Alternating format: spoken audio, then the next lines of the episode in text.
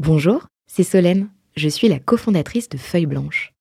Le podcast que vous apprêtez à écouter est produit par notre agence. Nous sommes producteurs de médias d'inspiration pour les entrepreneurs et créateurs de contenu de marque. Vous avez un projet de création de contenu? N'hésitez pas à nous joindre sur un café at feuilleblanche.com. En attendant, bonne écoute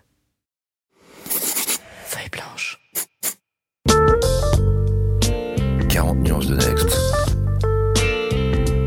Le Next 40 comme vous ne l'avez jamais entendu, animé par Olivier Mathieu et Thomas Benzazon. Ils sont 40, 40 entrepreneurs, 40 champions de la tech française. Comment sont-ils arrivés là? À quels enjeux font-ils face? Quels sont les ressorts qui les ont forgés? Je suis Thomas Benzazon, cofondateur du Brain Studio Feuille Blanche, et avec mon compère Olivier Mathieu, cofondateur de Price Minister, DG du Fonds 2050, président de The Camp et vice-président de France Digital, nous vous plongeons dans l'univers de ces entrepreneurs d'exception et les coulisses du Next 40. Ils répondront à nos questions, à celles d'invités surprises, tout comme à nos partenaires que sont La Tribune, Madines, France Digital, La French Tech et Neuflis OBC. Vous en voulez plus? Abonnez-vous sur vos plateformes de podcast préférées. N'hésitez pas à nous laisser un commentaire, à nous donner les fameuses 5 étoiles pour ensemble exploser les algorithmes et faire rayonner les entrepreneurs. 40 nuances de Next. Nouvelle saison, nouvelle résolution. euh, Place au Next, passé, présent et futur. Je retrouve mon compère Olivier Mathieu et euh, notre invité du jour, euh, OFT 120, Pascal Lorne. Bonjour Pascal. Bonjour. Vous connaissez bien, donc on verra à quel point les, les, les questions d'Olivier sont orientées et trop sympathiques. Jamais. S'il restera pas, pas poil à gratter. Pas de compromission. Mon cher Olivier, la parole est à toi. Oui, bah, je suis ravi de, recevoir Pascal. Effectivement, on se connaît bien à titre amical, mais également business, puisque je suis, pour, tout le dire, je suis également actionnaire de, GoJob, ce qui, euh, en tant qu'intervieweur, parfois peut créer un conflit d'intérêt, mais pas de souci dans le cadre de, de 40 nuances de Next. Donc, qu'est-ce que c'est que GoJob? GoJob, ça a été créé en 2015. Tu me corrigeras euh, si je, si je dis des bêtises, euh, Pascal. C'est une plateforme d'intérim. Alors, je sais pas si on dirait une marketplace d'intérim. Euh, mais c'est beaucoup plus que ça, évidemment. Euh, L'idée est d'apporter plus d'efficacité au marché de l'intérim et puis finalement d'utiliser aussi l'intérim comme, euh, comme un, outil au service de la lutte contre le chômage, notamment grâce à l'intelligence artificielle. On en reparlera car Pascal est un, véritable passionné de ce que peuvent permettre ouvrir comme opportunité les, nouveaux algorithmes, notamment ce qu'on appelle la régénérative AI, pour optimiser la rencontre des besoins, de l'offre et de la demande sur le marché de l'emploi. Donc c'est à la fois pour les employeurs et pour les chercheurs d'emploi que chez GoJob on appelle les GoJobbers. Donc il s'agit donc avec beaucoup d'ambition non pas seulement de disrupter le marché de l'intérim, mais vraiment de disrupter le chômage lui-même. Donc c'est dans ce domaine assez assez euh, euh, très ambitieux et qui est vraiment en vogue qu'on appelle nous les HR tech dans notre domaine, le, le future of work, le futur du travail, euh, basé à Aix-en-Provence, originalité aussi parce qu'on sait que beaucoup trop de nos startups à succès sont sont basées à Paris, donc on pourra parler de ce sujet-là, mais également à Paris, également aux États-Unis. Donc, euh, ce qu'on pourrait dire, c'est, et ça serait intéressant de, de, se poser la question de est-ce que l'intérim, finalement, c'est la précarité, disrupter le chômage, mais avec de la flexibilité? C'est parfois euh, la question de est-ce que c'est un gros mot, la flexibilité ou pas? C'est une conviction euh, sur laquelle on aimera euh, t'entendre, Pascal. Et je sais que tu es on a mission, c'est quelque chose d'important. Pour moi, c'est un des entrepreneurs les plus engagés. Notamment, il a créé aussi la fondation GoJob. On pourra en reparler un petit peu. Et une certaine, je, je, vais relire comment tu ton mission statement pour le dire, enfin traduit en français parce que très souvent tu parles en anglais. GoJob est une plateforme workforce as a service qui s'appuie sur des technologies et des données exclusives pour rendre le marché du travail plus fluide et plus accessible. Et alors empowerer, on dit responsabiliser les travailleurs avec dignité. Euh, tu as des investisseurs prestigieux, tu as levé 23 millions d'euros en 2022, il y a la Caisse des dépôts, il y a Amundi, il y a Brega Capital. Et ça serait intéressant aussi de parler du, marché de la concurrence, parce que récemment, on a vu des mauvaises nouvelles sur un de tes concurrents principaux qui s'appelle Easy Work. Donc, on, on abordera aussi le, la question sans tabou. Eh bien, avec plaisir, allons-y. Est-ce que tes invests pitchent bien la boîte? Ah, je pense qu'il la piche très bien parce que euh, on est maintenant en plus profitable depuis presque un an et je pense qu'ils aiment pitcher pour euh, les euh, les stars montantes de leur portefeuille. Donc euh, généralement, oui, ils- je pense qu'ils ils représentent bien la, la boîte. Ouais. Pour préparer cette émission, on t'a proposé euh, de nous sélectionné une musique représentative euh, de Go Job. Euh, Est-ce que c'est la vision, la mission? Euh, En tout cas, on part avec Jean-Jacques Goldman pour y changer la vie et tu, tu pourras compléter.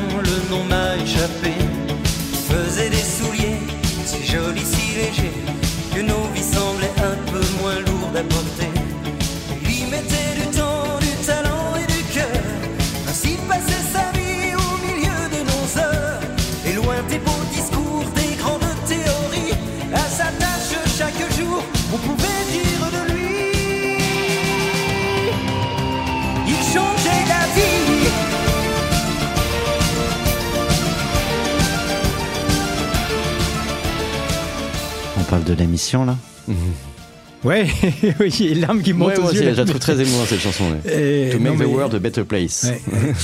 Euh, non, mais Jean-Jacques Goldman est un, est un très grand artiste et, et, euh, et pour les, les quinquas de notre génération, il a évidemment bercé notre, notre adolescence et, et cette, cette chanson, à chaque fois que je l'écoute, elle me donne des trémolos parce que parce que j'ai envie de la dédier à tous les gens qui travaillent pour nous en fait et qui sont euh, et qui changent la vie en fait euh, des, des gens précaires en France. Et euh, on a une équipe d'une centaine de personnes en France et aux États-Unis qui sont investis de la même mission originale depuis le premier jour de GoJob, qui n'a pas changé d'un iota, parce qu'elle est forte.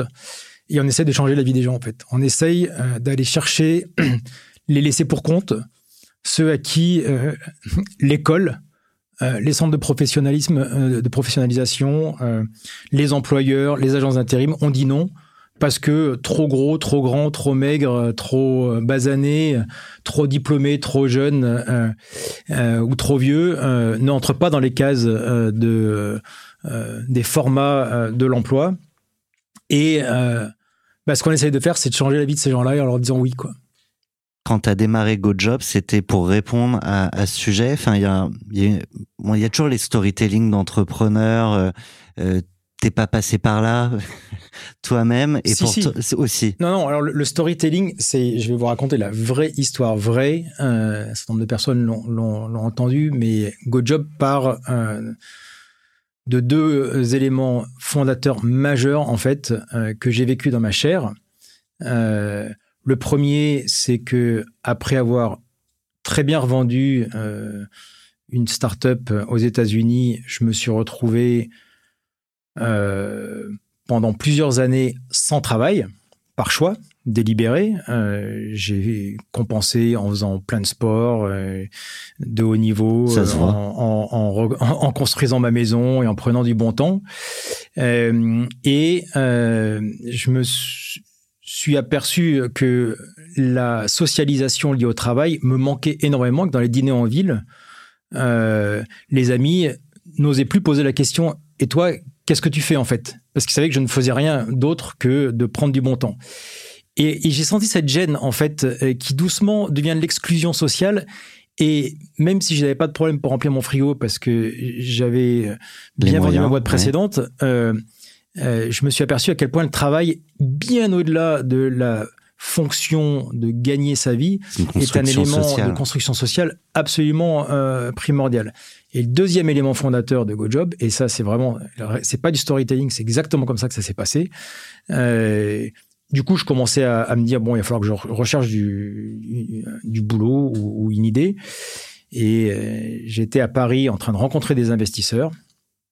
Euh, et euh, dans un taxi Uber, euh, il y a huit ans, alors à l'époque, Uber, c'était euh, les chauffeurs de grande livrée avec euh, la petite bouteille d'eau, les bonbons et la prise USB et le, le, le costume de trois pièces pour les chauffeurs qui, avaient, qui, avaient, qui étaient très fiers en fait d'être Uber dans des jolies voitures.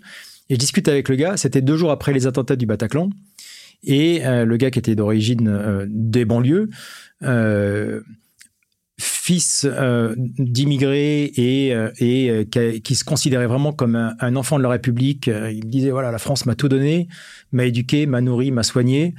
Bac plus 5, boursier, parti six mois au Canada, tellement brillant qu'il s'est retrouvé au Canada très rapidement propulsé manager d'une équipe. Et à la fin de son visa étudiant au Canada, il revient en France et là, c'est la chute libre parce que le prénom euh, un peu trop connotation méditerranéenne, la peau un peu trop basanée, et là, pas de boulot. Exclusion totale. Ça a été la chute libre.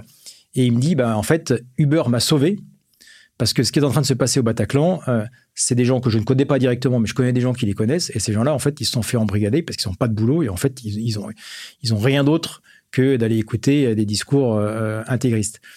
Et, et, et là, il y a eu un énorme déclic qui s'est fait dans ma, dans ma tête parce que ça a été un effet boomerang par rapport à ce que je vivais moi, qui était cette exclusion, et je me rendais pas compte à quel point ce que je vivais, qui était finalement assez, j'arrivais à supporter quoi. J'étais un peu déprimé, mais ça allait. Et là, je me suis rendu compte que l'exclusion du travail, ça pouvait amener à des défauts de démocratie qui après euh, se sont traduits par les gilets jaunes, euh, les attaques du Capitole euh, aux États-Unis, et en fait, On La- fait pas société si chacun n'y a pas une place.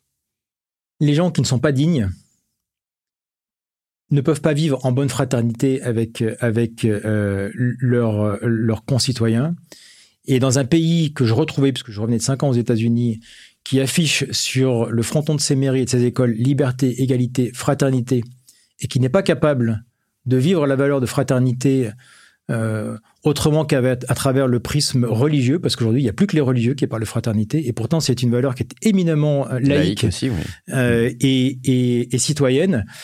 Et, et euh, être fraternel, c'est être capable de se lever le matin et d'être fier de soi-même et de se regarder dans les yeux, dans, dans, dans, dans, dans le miroir. Et avoir du travail, ça participe à ça. Parce que quand on se lève et quand on va au travail le matin, eh ben, voilà, dans la famille, c'est on est courageux, on va jusqu'au bout des choses. On nourrit ses enfants, si on a des enfants, avec le fruit euh, de son travail et non pas avec euh, les aides d'État. Et tout se met en marche parce que du coup, on est respecté de ses enfants, donc l'éducation va mieux, etc.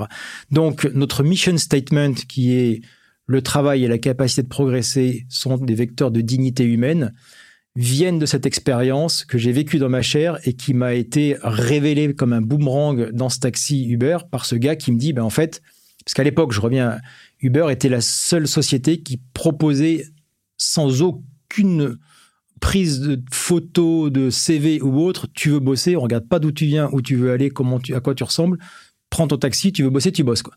Alors après, évidemment, euh, l'auto-entrepreneuriat, et on pourra en parler, était quelque chose qui, moi, me mettait pas tout à fait à l'aise. Donc, on, on, a décidé de créer GoJob sur une forme qui n'est pas l'auto-entrepreneuriat. Mais pour revenir au mission statement, euh, tout vient de là. C'est pas du storytelling, c'est vraiment comme ça que ça s'est passé. Et depuis huit ans, tous les matins et tous les soirs, euh, tous les salariés de GoJob vivent euh, pour rendre des gens plus dignes et les mettre au boulot. Et alors, quand on, euh, quand on regarde, c'est, émouvant et on, sent que tu, as, vécu les choses euh, de l'intérieur euh, et, dans ta chair, comme tu le dis. Et, si on revient du coup au passage de, ces constats à la création de GoJob, il y a deux grandes thématiques, moi, que j'entends à travers tes, mots. Il y en a une première qui est le chômage en tant que tel, qui est un facteur d'exclusion sociale. C'est une première chose. Et puis il y en a une autre qui est l'inégalité par rapport au traitement du recrutement, qui peut être biaisé euh, selon les cultures, etc. Et en quoi, euh, donc c'est deux problèmes d'une certaine manière, enfin qui en font qu'un seul, qui est le, rapport à la société, faire société comme tu disais Thomas. Et alors en quoi tu es passé de, ce constat au fait que l'intérim pourrait être la, la bonne réponse, que sans polémique, hein, c'est juste pour bien comprendre et, te pousser dans tes retranchements. Parfois on dit aussi que l'intérim c'est euh, c'est la mesure de voilà de la flexibilité du, capitalisme et, des, salariés un peu jetables quoi. Mmh, ok. Euh... Je vais commencer par répondre à la première question sur euh, l'intérim salarié jetable. Ça, c'est un discours très rive gauche de personnes qui euh, ne connaissent pas la réalité du monde du travail. La réalité du monde du travail, c'est que quand on a besoin de bosser, parce qu'il y a beaucoup de gens qui ont besoin de bosser pour se nourrir, bah, on est prêt à tout accepter. Et malheureusement, euh, le CDI, et là, oui, ça fait polémique, le CDI est un carcan euh, qui possède beaucoup d'avantages parce que ça amène de la sécurité, mais qui possède beaucoup d'inconvénients puisqu'il est excluant. Tous ceux qui n'ont pas de CDI n'ont pas accès aux prêts bancaires parce que du coup, comme il y a des CDI en France d'un côté de l'échelle et puis de l'autre côté les CDD et, l'intérim, ben finalement, euh, tous ceux qui n'ont pas ce fameux Graal se retrouvent exclus de beaucoup de choses, se retrouvent exclus euh, du logement, du, logement euh, du prêt bancaire, etc. Donc, euh, donc euh, le, le, sujet qui consiste à euh, mettre en opposition le CDI qui serait quelque chose de parfait euh, au CDD ou à l'intérim qui serait euh, du jetable, il est, il, il, est biaisé. Et pour avoir vécu quand même pas mal de temps à l'étranger, trois ans en Allemagne, un an en Angleterre, cinq ans aux États-Unis, deux ans au Brésil, ce ne sont que des pays dans lesquels, même en Allemagne, le CDI est complètement différent et beaucoup plus flexible. Et on s'aperçoit en fait qu'en ayant un contrat unique beaucoup plus flexible, tout le monde s'y retrouve pour plein de raisons. D'une part parce qu'il n'y a plus cet effet de caste euh, avec uniquement les CDI. Et puis par ailleurs, la notion de risque, ça on n'en parle pas de beaucoup. La barrière à l'entrée. Non, il y a la barrière à l'entrée, mais il y a aussi la notion de risque de savoir ce qu'on veut faire de sa vie. Voilà. En fait, on regarde, toutes les statistiques montrent que plus on est safe dans son job, et le, le plus safe est, est finalement... Le CDI. Est encore plus safe que ça. Il y a, il y a les fonctionnaires d'État en Ouais. France, puisqu'en France, le fonctionnaire d'État est non seulement payé par l'État, mais en plus de ça, il a un CDI qui est quasiment euh, à vie. garantie à vie. Et en fait, on s'aperçoit que plus les personnes sont safe, moins elles prennent le risque de mener leur projet de vie et plus elles se reposent sur, euh, euh, sur cette sécurité des revenus. Et ça fait des gens, globalement, qui Moins ne vont heureux. Je ne sais pas s'ils sont moins heureux, c'est difficile de dire, mais qui en tout cas ne prennent pas les risques, qui sont parfois forcés à prendre quand il y a un poil, un soupçon de plus de précarité. Et, pour moi, c'est vraiment dommage parce que j'ai rencontré plein de fonctionnaires absolument fabuleux en France et aux États-Unis. Dans les deux cas, ils sont payés par l'État. Mais globalement, en France, j'ai rencontré beaucoup de fonctionnaires qui font un travail de dingue, génial, mais qui rêvent de faire un truc différent et qui, qui ne prennent pas le pas. Ils prennent pas le, font pas le saut. Donc, Là, on, on est un, petit peu le débat, mais en fait, cette histoire de, de, contrat jetable versus contrat ultra sécurisé, je pense qu'en France, c'est un problème euh, qui est un problème de société et, qui devra être résolu euh, un jour ou l'autre. L'album de Jean-Jacques Goldman euh, qui porte Il changeait la vie que tu as choisi s'appelle Entre gris clair et gris foncé. L'idée, c'est qu'il y a plusieurs nuances et qu'il y a des, des choses à trouver entre, entre deux options? Je, Non, je, je dirais pas ça. Moi, je dirais que on opère aux États-Unis de la même manière qu'en France. Euh, Là-bas, on utilise, on, utilise du CDI, en fait, parce qu'il n'y a pas de contrat d'intérim aux États-Unis. Donc, on utilise le CDI, sauf que le CDI est beaucoup plus flex, c'est-à-dire qu'on signe avec un employeur forever, pour toujours. Mais s'il y a des semaines dans lesquelles il y a besoin de seulement 25 heures de travail et, et d'autres semaines, il y a besoin de 45 heures, eh bien, on adapte. Donc il n'y a qu'un seul type de contrat de travail, il y a qu'un seul type de soit contrat de travail. durée indéterminée, déterminée. Exactement, exactement. Et alors après, on peut dire tout ce qu'on veut euh, sur l'oncle Sam et l'ultralibéralisme américain, mais la réalité, c'est que le taux de chômage est beaucoup plus faible et qu'à chaque fois qu'il y a une crise, ça repart plus vite. Donc, euh, donc euh, globalement, ça marche.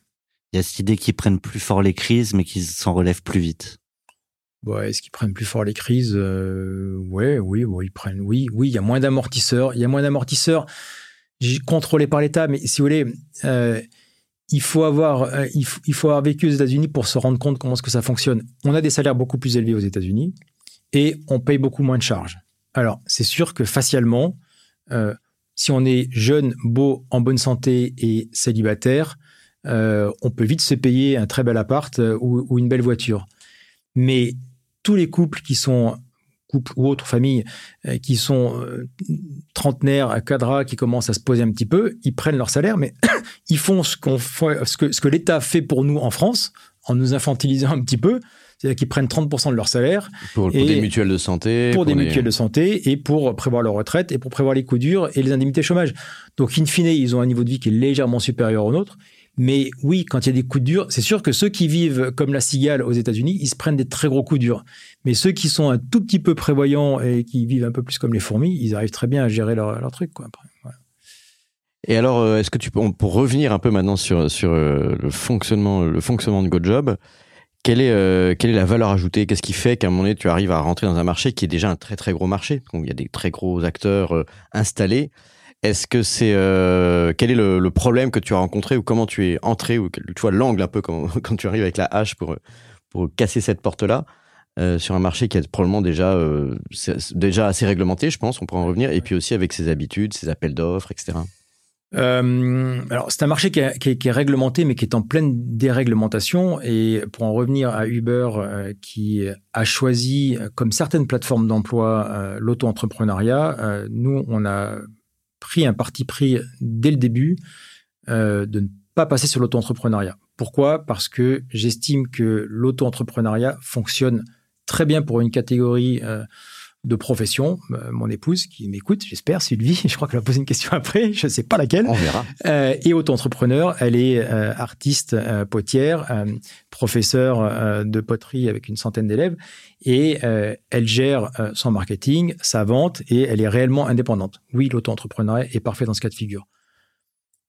Prendre le système auto-entrepreneur et le dévier de sa mission pour aller dans du salariat déguisé avec euh, un lien patent euh, de subordination euh, à la plateforme, comme le font certains VTCistes ou même des plateformes de travail pour col blanc et pour col bleu, je pense que c'est très dangereux parce que c'est la porte ouverte à quelque chose qu'on imagine et, je vais vous dire qui est de se dire bon bah ok il paye pas de charges ça va poser un problème. Mais, mais pendant le Covid si vous étiez entrepreneur, auto-entrepreneur, et que euh, vous aviez le Covid, est-ce que l'hôpital vous disait, comme aux États-Unis, euh, non, non, file-moi ta carte bleue, tu rentres pas Non, non, on a pris tout le monde à l'hôpital. On a soigné tout le monde, quoi. Même ceux qui n'ont pas cotisé, quoi. Donc, euh, merci, merci le reste des Français qui ont cotisé pour tous ceux qui ne l'ont pas fait.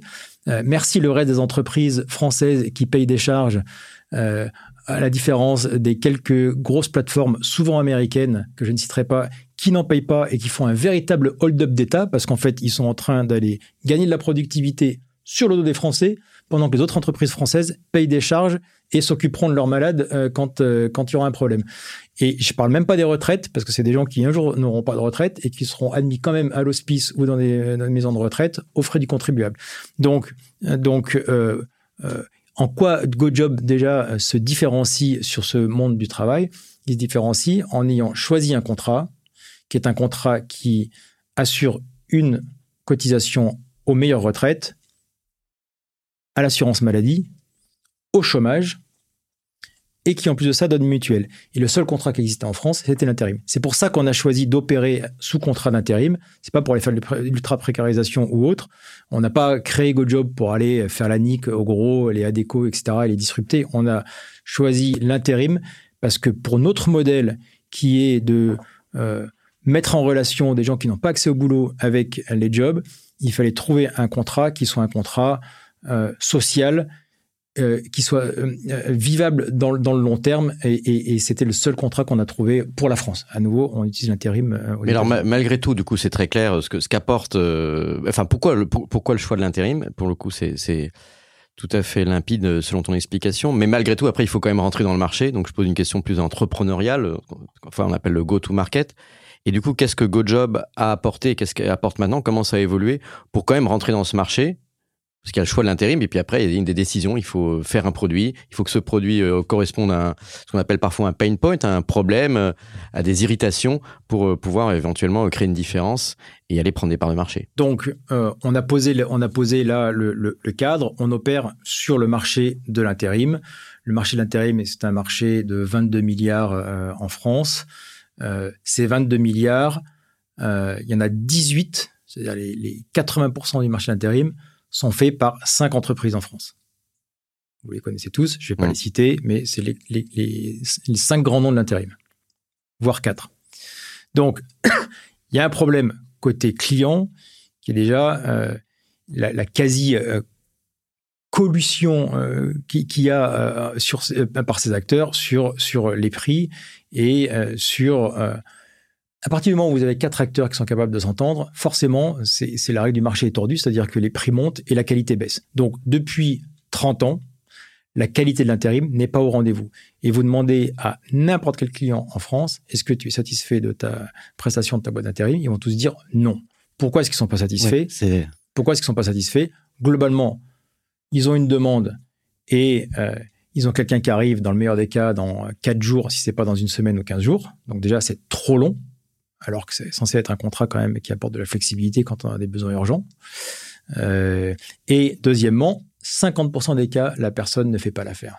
Elle ne fait pas l'affaire parce que elle correspond pas au job, parce qu'elle n'est pas si motivée que ça, parce qu'elle se pointe pas le jour J. Il faut quand même savoir qu'il y a 10% des intérimaires qui ne se pointent pas le jour J.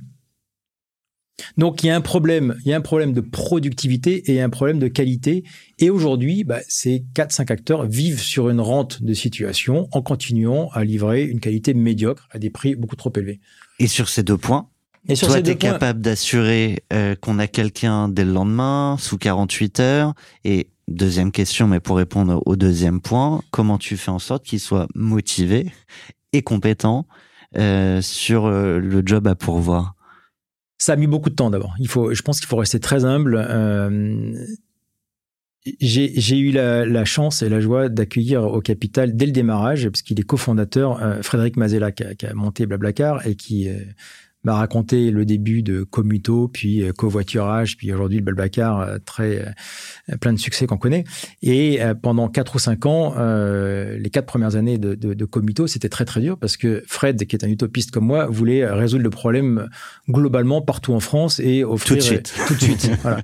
Et en fait, dans ce dans ce marché, quand on quand on crée une place de marché, il faut arriver à créer ce qu'on appelle de la liquidité entre l'offre et la demande et s'assurer que quand euh, il y a euh, une entreprise qui a besoin d'un boulanger euh, à Nantes, ben, on est bien un boulanger à Nantes et on n'est pas un peintre à Nice pour dans un mois. Donc on a une triple, problématique qui est de trouver la bonne compétence au bon endroit et au bon moment. Par rapport à une place de marché comme Amazon, sur lequel on vous demande une coque d'iPhone, bah, vous la livrez demain ou dans une semaine, elle sera en stock, il n'y a pas de problème. Et puis c'est une coque et, et voilà. Et, et elle peut être livrée partout en France. Donc on a une problématique de liquidité qui est, la difficulté est au, au cube Ouais. euh, de celle d'une place de marché. Tout ça pour vous dire que ça prend beaucoup de temps et beaucoup d'investissement et que euh, ce que Fred m'a dit, euh, c'est que pendant beaucoup de temps, il, a- il a galéré pour essayer d'avoir un maillage territorial jusqu'à un moment où il s'est dit, bon, attends, sais quoi, là, en fait, on va commencer par faire les étudiants entre Paris et Lyon. Et puis après, on ira servir euh, les retraités euh, dans la Loire, quoi. Et pendant deux ans, il s'est focalisé, focalisé, focalisé sur un tronçon qui est euh, les étudiants Paris-Lyon pour arriver à créer la liquidité. Sur GoJob, ça a été assez long aussi.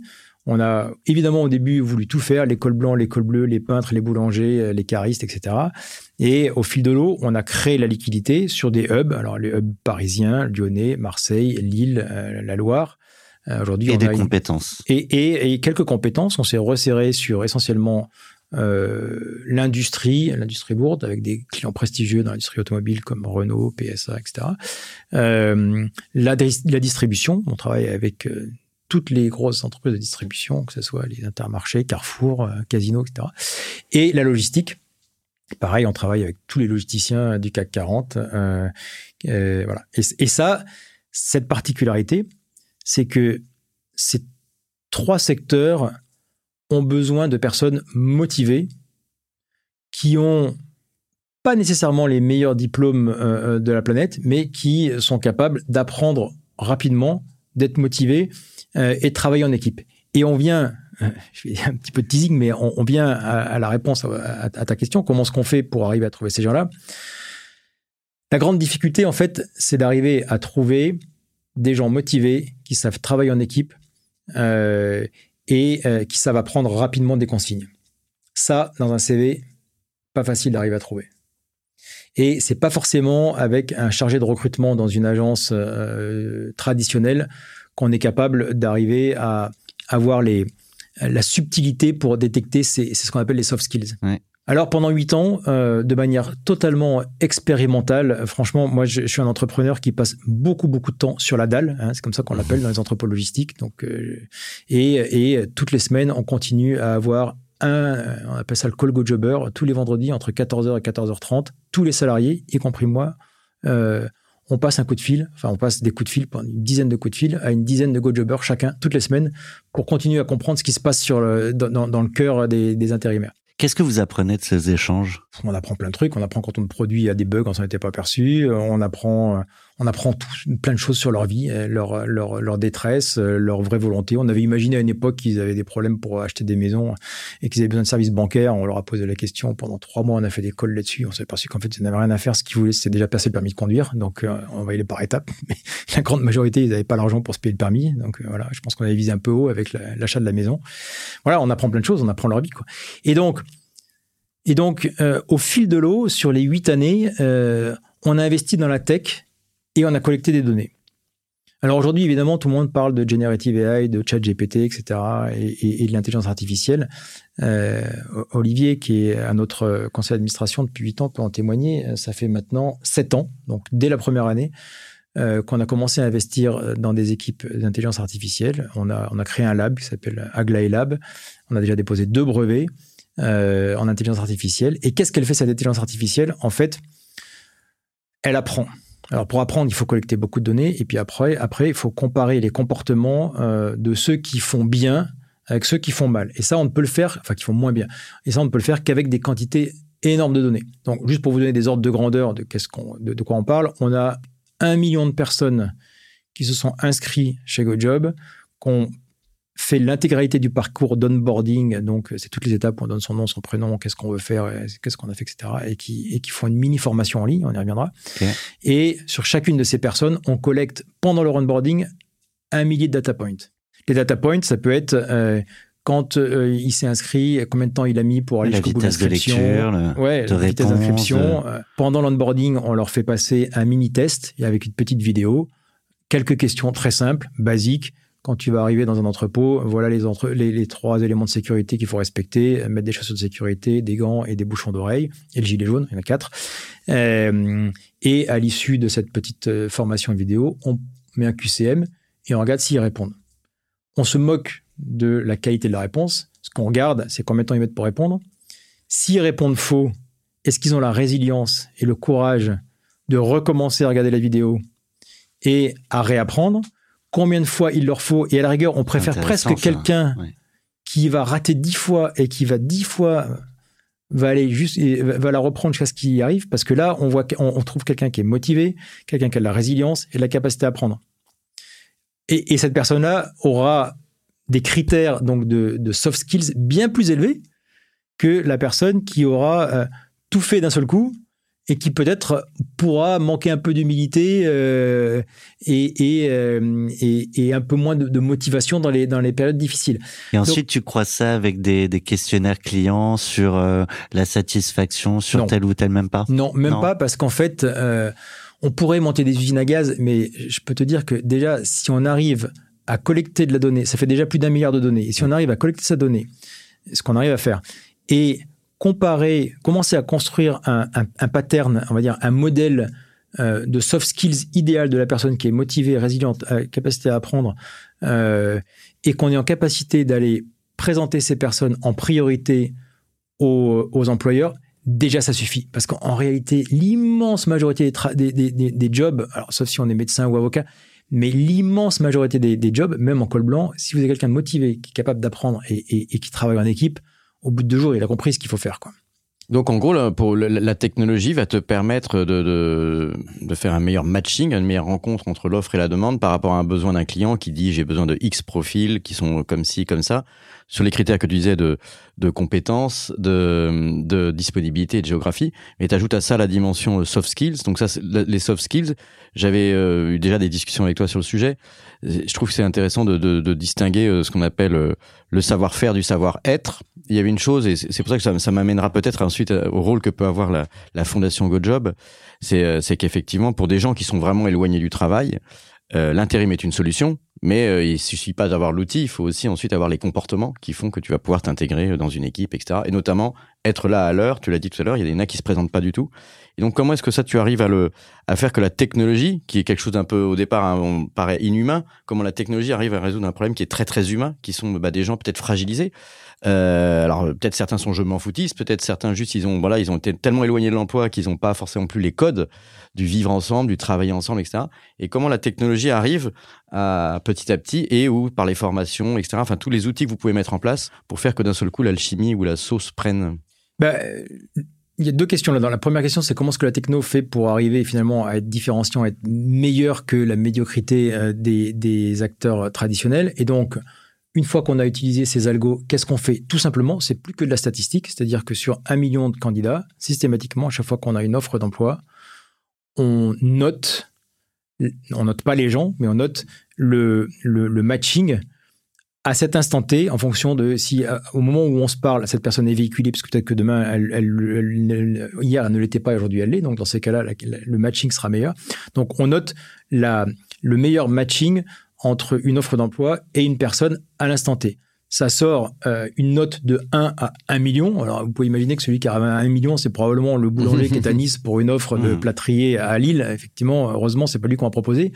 Mais statistiquement, en quelques secondes, à chaque fois qu'une offre d'emploi arrive, en quelques secondes, on est capable, ce qu'aucun cerveau humain n'est capable de faire dans une agence traditionnelle, on est capable de sortir les 10 personnes qui correspondent le mieux à, à- à cette, à cette annonce. Et donc, euh, on démultiplie par 100 la capacité d'un recruteur, mais le grand avantage, c'est que auparavant, euh, les recruteurs passaient 100 coups de fil par jour pour arriver à trouver la bonne personne qui va finir par répondre au téléphone et qui est peut-être motivée. Donc, en une journée, ils arrivaient à faire un matching.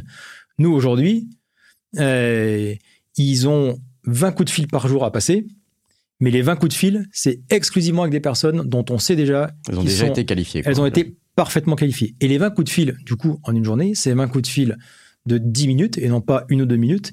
Et pendant ce temps-là, ils prennent le temps de leur demander d'où tu viens, c'est quoi ton histoire, c'est quoi ton projet, qu'est-ce qui te manque comme formation, où est-ce que tu as envie d'aller dans la Et vie. donc là, tu recrées aussi le lien. On crée le lien, on, on recommence à être dans une relation dans laquelle on dit oui, c'est possible, et puis on commence à collecter également de la donnée sur le grand projet de GoJob qui est de faire grandir les gens et qui est euh, de créer euh, un après et commencer euh, la formation. Et c'est là où la GoJob Foundation commence juste maintenant à, à- à- à entrer en jeu.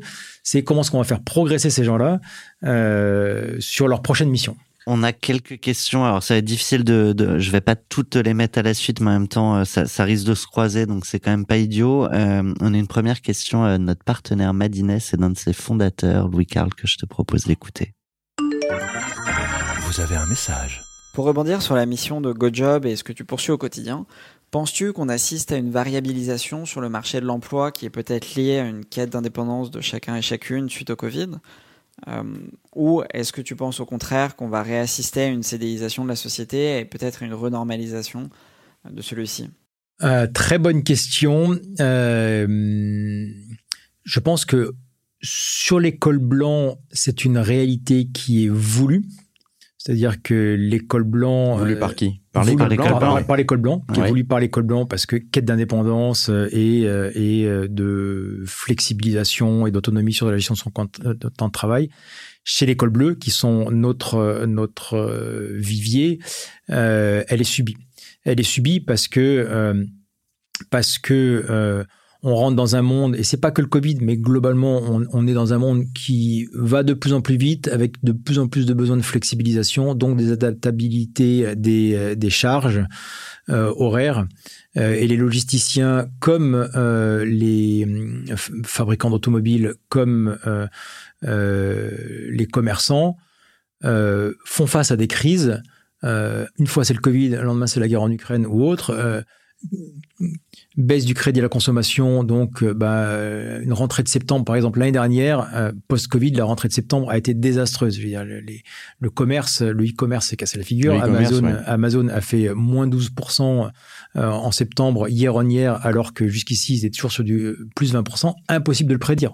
Tout le monde s'était Il faut dit- savoir qu'ils avaient été boostés par le Covid, donc il y a aussi un effet de comparaison de la crise leur a profité. Exactement. Mais du coup, il y a les, il y a les effets euh, Covid effets de bord, dans ouais. un sens et dans l'autre, les effets de bord qui font que globalement, euh, les entreprises, nous on le sent, sont de plus en plus sans demande de flexibilisation. Donc, l'école bleue qui travaille dans le commerce, l'industrie et euh, la logistique subissent cela. Après, il est vrai, il est vrai que euh, il y a des populations d'intérimaires pour qui la flexibilité, c'est un choix. Euh, je pense à certains intérimaires. euh, déjà, il y, y a tous les étudiants hein, qui euh, veulent pouvoir bosser euh, Le temps d'eux. le temps d'eux quand ils veulent. Il y a tous ceux qui euh, veulent pouvoir voyager à côté. euh, et il n'y a pas que les étudiants, mais il y a aussi une grande population d'immigrés de la première ou deuxième génération qui ont leur famille qu'ils ont envie d'aller voir pendant un mois, deux mois, trois mois. Ils bossent comme des dingues, euh, 50 heures par semaine pendant trois mois. Et après, c'est trois mois off. Et ça, si vous voulez, vous travaillez dans une entreprise classique, vous pouvez pas faire ça. Impossible. Et puis, il y a euh, les intérimaires euh, qualifiés euh, qui sont un peu, on va dire, touche à tout et qui, au bout de 3-4 mois, sont plus dans le cadre parce que parce que ils aiment un petit peu moins travailler en équipe ou ils aiment un petit peu moins la pression de la de la hiérarchie et donc ils veulent ils font un peu les divas et, ils choisissent vraiment les entreprises dans lesquelles ils veulent travailler.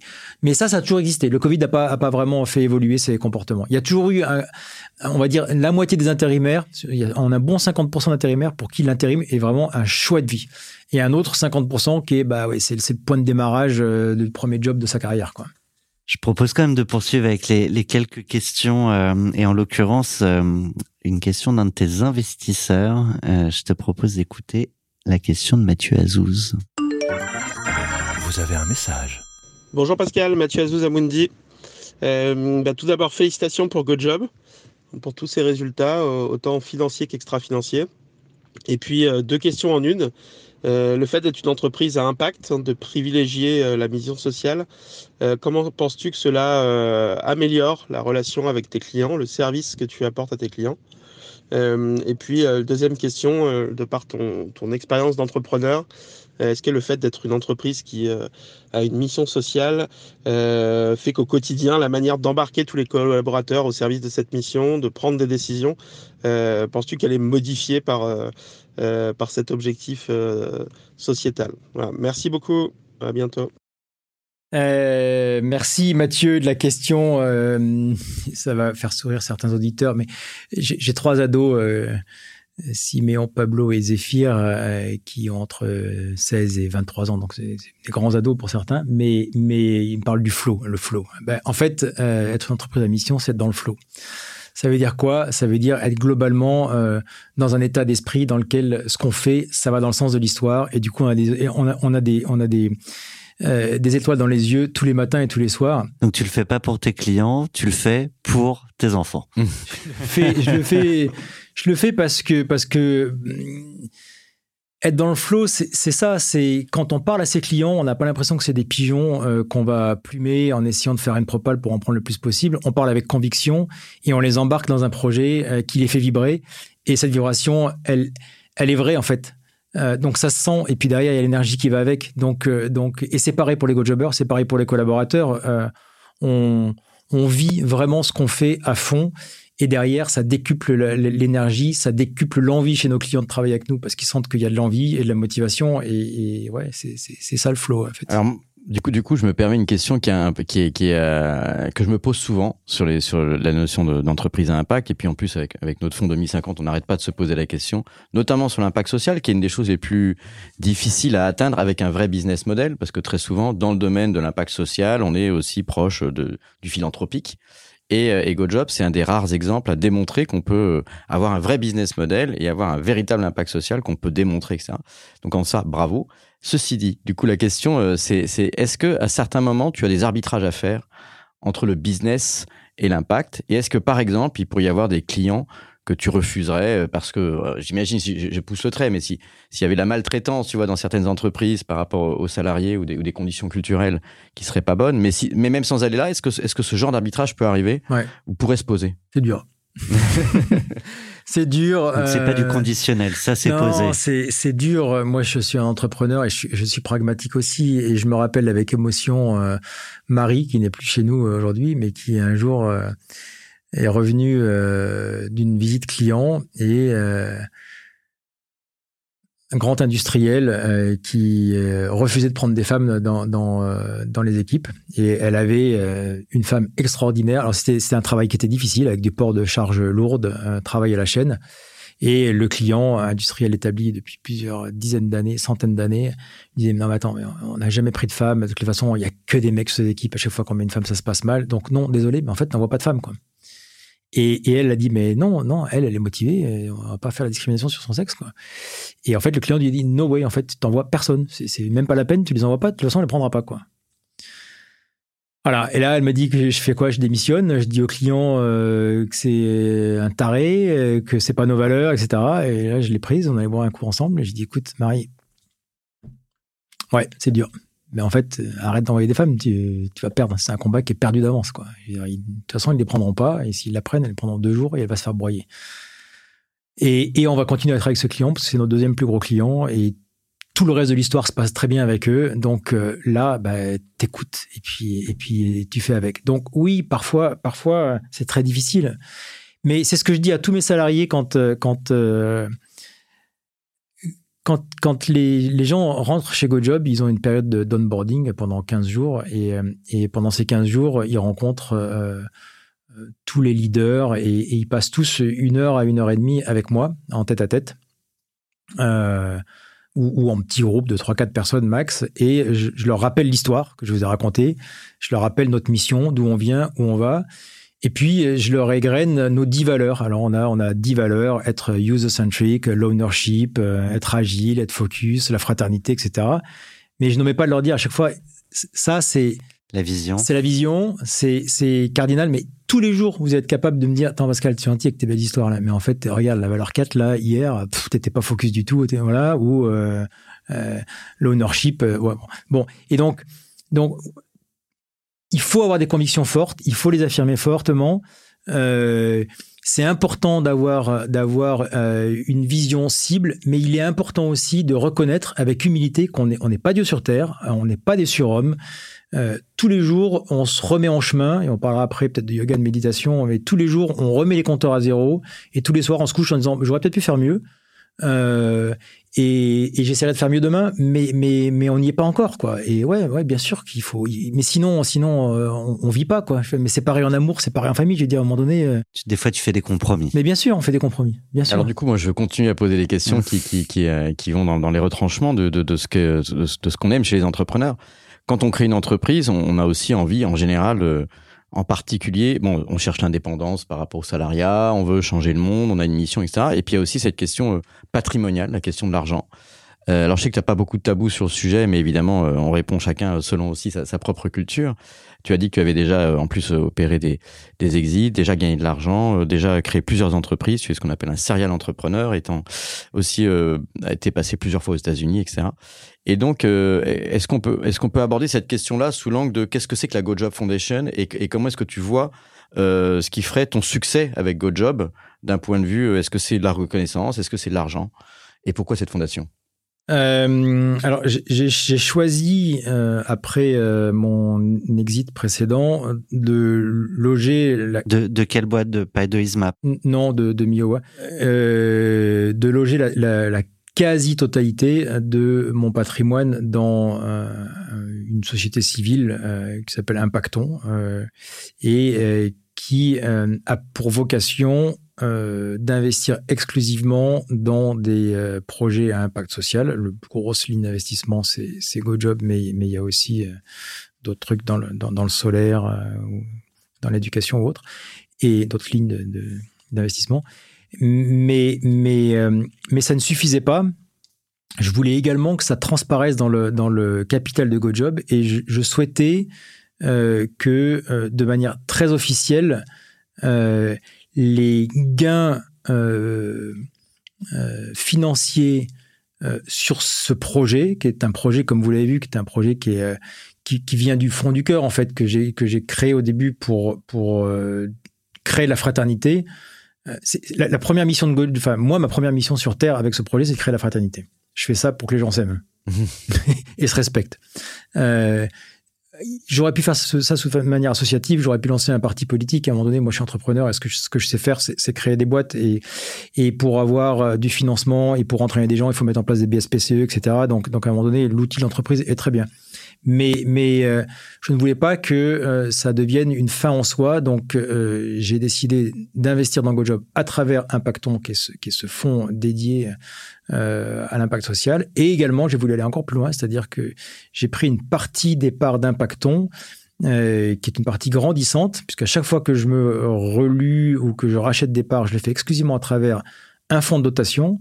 Et ce fonds de dotation, pour le coup, euh, j'en suis euh, le gérant, c'est-à-dire que j'en ai la maîtrise, c'est moi qui ai les droits de vote et c'est moi qui décide de ce qui ça fait. Mais euh, par définition, un fonds de dotation, c'est comme une association, c'est-à-dire que l'argent qui est dedans, il tombe euh, euh, de manière euh, philanthropique. Et euh, lorsque je serai plus sur Terre, ben, le fonds de dotation ne sera pas transmis euh, à, ma descendance euh, comme une asso, il sera transmis aux autres membres du comité de conseil d'administration qui en géreront la paternité. Donc, donc pour revenir à ta question sans tabou, le succès de GoJob se mesurera aussi au succès financier parce que plus le fonds de dotation sera bien loti, plus il aura les moyens de pouvoir investir dans la formation, l'éducation euh, et d'autres sujets qui me sont chers. Donc pour moi, c'est très important d'arriver à avoir un, un, vrai succès financier. Euh, après, est-ce que c'est moi qui vais l'utiliser pour me payer un hélicoptère ou euh, qui vais l'utiliser à travers le fonds de dotation pour euh, euh, investir dans d'autres projets? Bah, Ça sera plutôt la deuxième option. Mais mais euh, mais euh, ouais c'est c'est c'est le succès financier il est important quand même enfin faut faut, faut pas le bien négliger sûr. non non bien ouais. sûr mais c'est c'est l'important c'est pas tant euh, effectivement est-ce qu'on a de l'argent ou pas?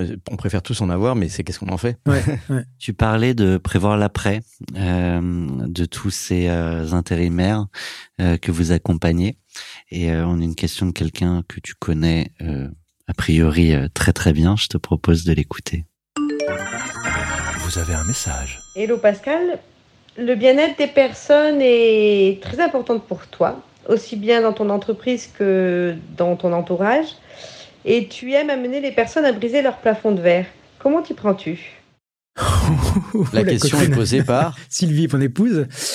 Euh, c'est vrai que c'est quelque chose qui est important pour moi d'essayer d'accompagner les gens euh, à réaliser leurs rêves et, et, à comprendre quels sont leurs plafonds de verre. Des plafonds euh, de verre qui peuvent être très différents d'une personne bah, à l'autre. Souvent psychologique, hein, souvent psychologique. Euh, déjà, je pense quelque chose qui m'est arrivé sur le tard. Là, je, je, je, vais fêter mes 51 ans cette année et je pense que j'ai un tout petit peu plus d'expérience sur euh, la capacité à comprendre euh, les plafonds de verre euh, d'une personne qui a 20 ans, 30 ans ou 40 ans euh, que ce que je l'avais quand j'avais cet âge-là, puisque j'ai fait, fait, beaucoup de conneries.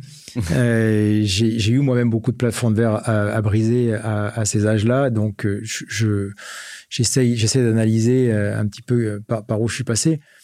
Mais mais pour pour pour répondre, euh, et Sylvie le sait bien puisqu'elle le fait avec moi le matin, mais c'est vrai que la méditation m'aide beaucoup en fait. Euh, euh, briser aider quelqu'un à briser son plafond de verre, c'est prendre le temps de l'écoute euh, approfondie et d'ouverture des écoutilles pour arriver à, à comprendre ce qui avec intelligence, hein, le, mot intelligence représentant un petit peu la compréhension de l'ensemble de l'écosystème et de manière holistique ce qui se passe euh, auprès de cette personne. Donc c'est de l'écoute, c'est l'ouverture, l'ouverture de tous les sens euh, pour essayer de comprendre. Et puis parfois on y arrive, parfois on n'y arrive pas. Hein. Là, il faut rester humble aussi. Hein. C'est vrai que c'est une vraie passion chez moi d'essayer à grandir, mais on n'y arrive pas toujours. Et euh, tu parles de plafond de verre souvent psychologique. Toi qui les patterns, t'es en mesure de... Ah bah les grands plafonds de verre psychologiques euh, en amour comme au travail, euh, c'est un peu toujours les mêmes, c'est savoir dire non. Il euh, y a beaucoup de gens qui savent pas dire non, et ça c'est un vrai plafond de verre parce que ça nous entraîne dans la dépendance, ça nous entraîne dans dans l'épuisement, ça nous entraîne dans des erreurs. Donc ça c'est pas simple. la confiance en soi, il y a beaucoup de gens qui manquent de confiance en eux et et euh, pour répondre à la question de Sylvie, c'est vrai que j'essaye toujours euh, de prendre les choses du côté positif et, et d'aider les gens à prendre confiance en eux parce que parce que quand on a confiance en soi, en fait, on va, on, va, on a beaucoup plus de capacité d'aller chercher son, sa propre énergie et, et d'avancer quoi. Donc euh, donc ouais, je crois que c'est beaucoup de cela. Et toi, les plafonds de verre de de l'époque? Oh, mais j'en ai encore beaucoup. Ouais, ouais. on y vient après les plafonds de verre de l'époque. Les plafonds de verre de l'époque, je pense qu'il y a un des, un des plafonds de verre que beaucoup de garçons euh, euh, de familles nombreuses, derniers de leur famille peuvent avoir, c'est d'essayer de faire mieux que son papa, et ça c'est vraiment de la grosse connerie. mais pourtant, personne n'ose trop le dire, mais en réalité, on, se compare toujours à son grand frère. Alors moi j'avais des grandes sœurs, donc je me comparais pas à mon grand frère, mais on se compare toujours à son copain de classe, euh, son, euh, sa famille, et, et en fait, ça c'est un vrai plafond de verre, en fait, d'arriver à d'arriver à arrêter de regarder à côté et de savoir qui on est vraiment ou ce qu'on va faire. ça, ouais, ouais, et, et là, je. Grosse erreur, oui. C'est. Mais celui-là, je l'ai encore. ça, ça, prend, ça, prend, du temps. Ça en, en même temps, la tête tous les matins. en même temps, cette idée de vouloir faire mieux peut aussi t'obliger, en comparant, en te regardant, t'oblige parfois à te dépasser. Alors après, est-ce que tu prends la bonne direction? C'est une autre question. Mais toi-même, quand tu parles des grands acteurs du marché, j'imagine que tu as pour ambition de faire mieux que ces grands acteurs. Non, non le, dépassement de soi, c'est une conséquence, mais je pense pas qu'il faut que ce soit. Je, pense pas que ce soit un, moteur euh, sain euh, de, l'entrepreneuriat en fait. Euh, c'est intéressant, comme, le sport, se dépasser dans le sport, c'est super intéressant. Gagner et être le, champion, c'est intéressant un moment en fait. C'est intéressant un moment. Et vous allez me dire, oui, c'est facile de dire ça quand euh, on a eu sa tronche dans les échos et qu'on a bien réussi, etc. Mais la réalité, c'est vrai. Euh, c'est intéressant à un moment, mais, mais le but dans la vie, de manière ultime, c'est pas de passer sa vie à se dépasser parce qu'en fait, on s'épuise et puis on n'y arrive jamais. Je veux dire, on peut toujours aller plus loin. Il y a toujours le cran d'après. Donc ça n'a pas de sens en fait. La réalité, c'est que ça n'a pas de sens de se dépasser. C'est pas un moteur sain. Le moteur, le moteur sain, c'est de trouver qui on est et d'aller à son rythme vers vers son euh, son karma, son destin, son sa petite étoile euh, avec avec sérénité. Je pense que c'est beaucoup plus sain. Ça, n'exclut pas de faire des choses très ambitieuses, mais mais pas forcément dans le dépassement systématique, je pense. Alors, ça aurait été euh, le bon moment pour te proposer un dépassement de fonction avec la prise de la présidence de la République. Je te propose d'y aller.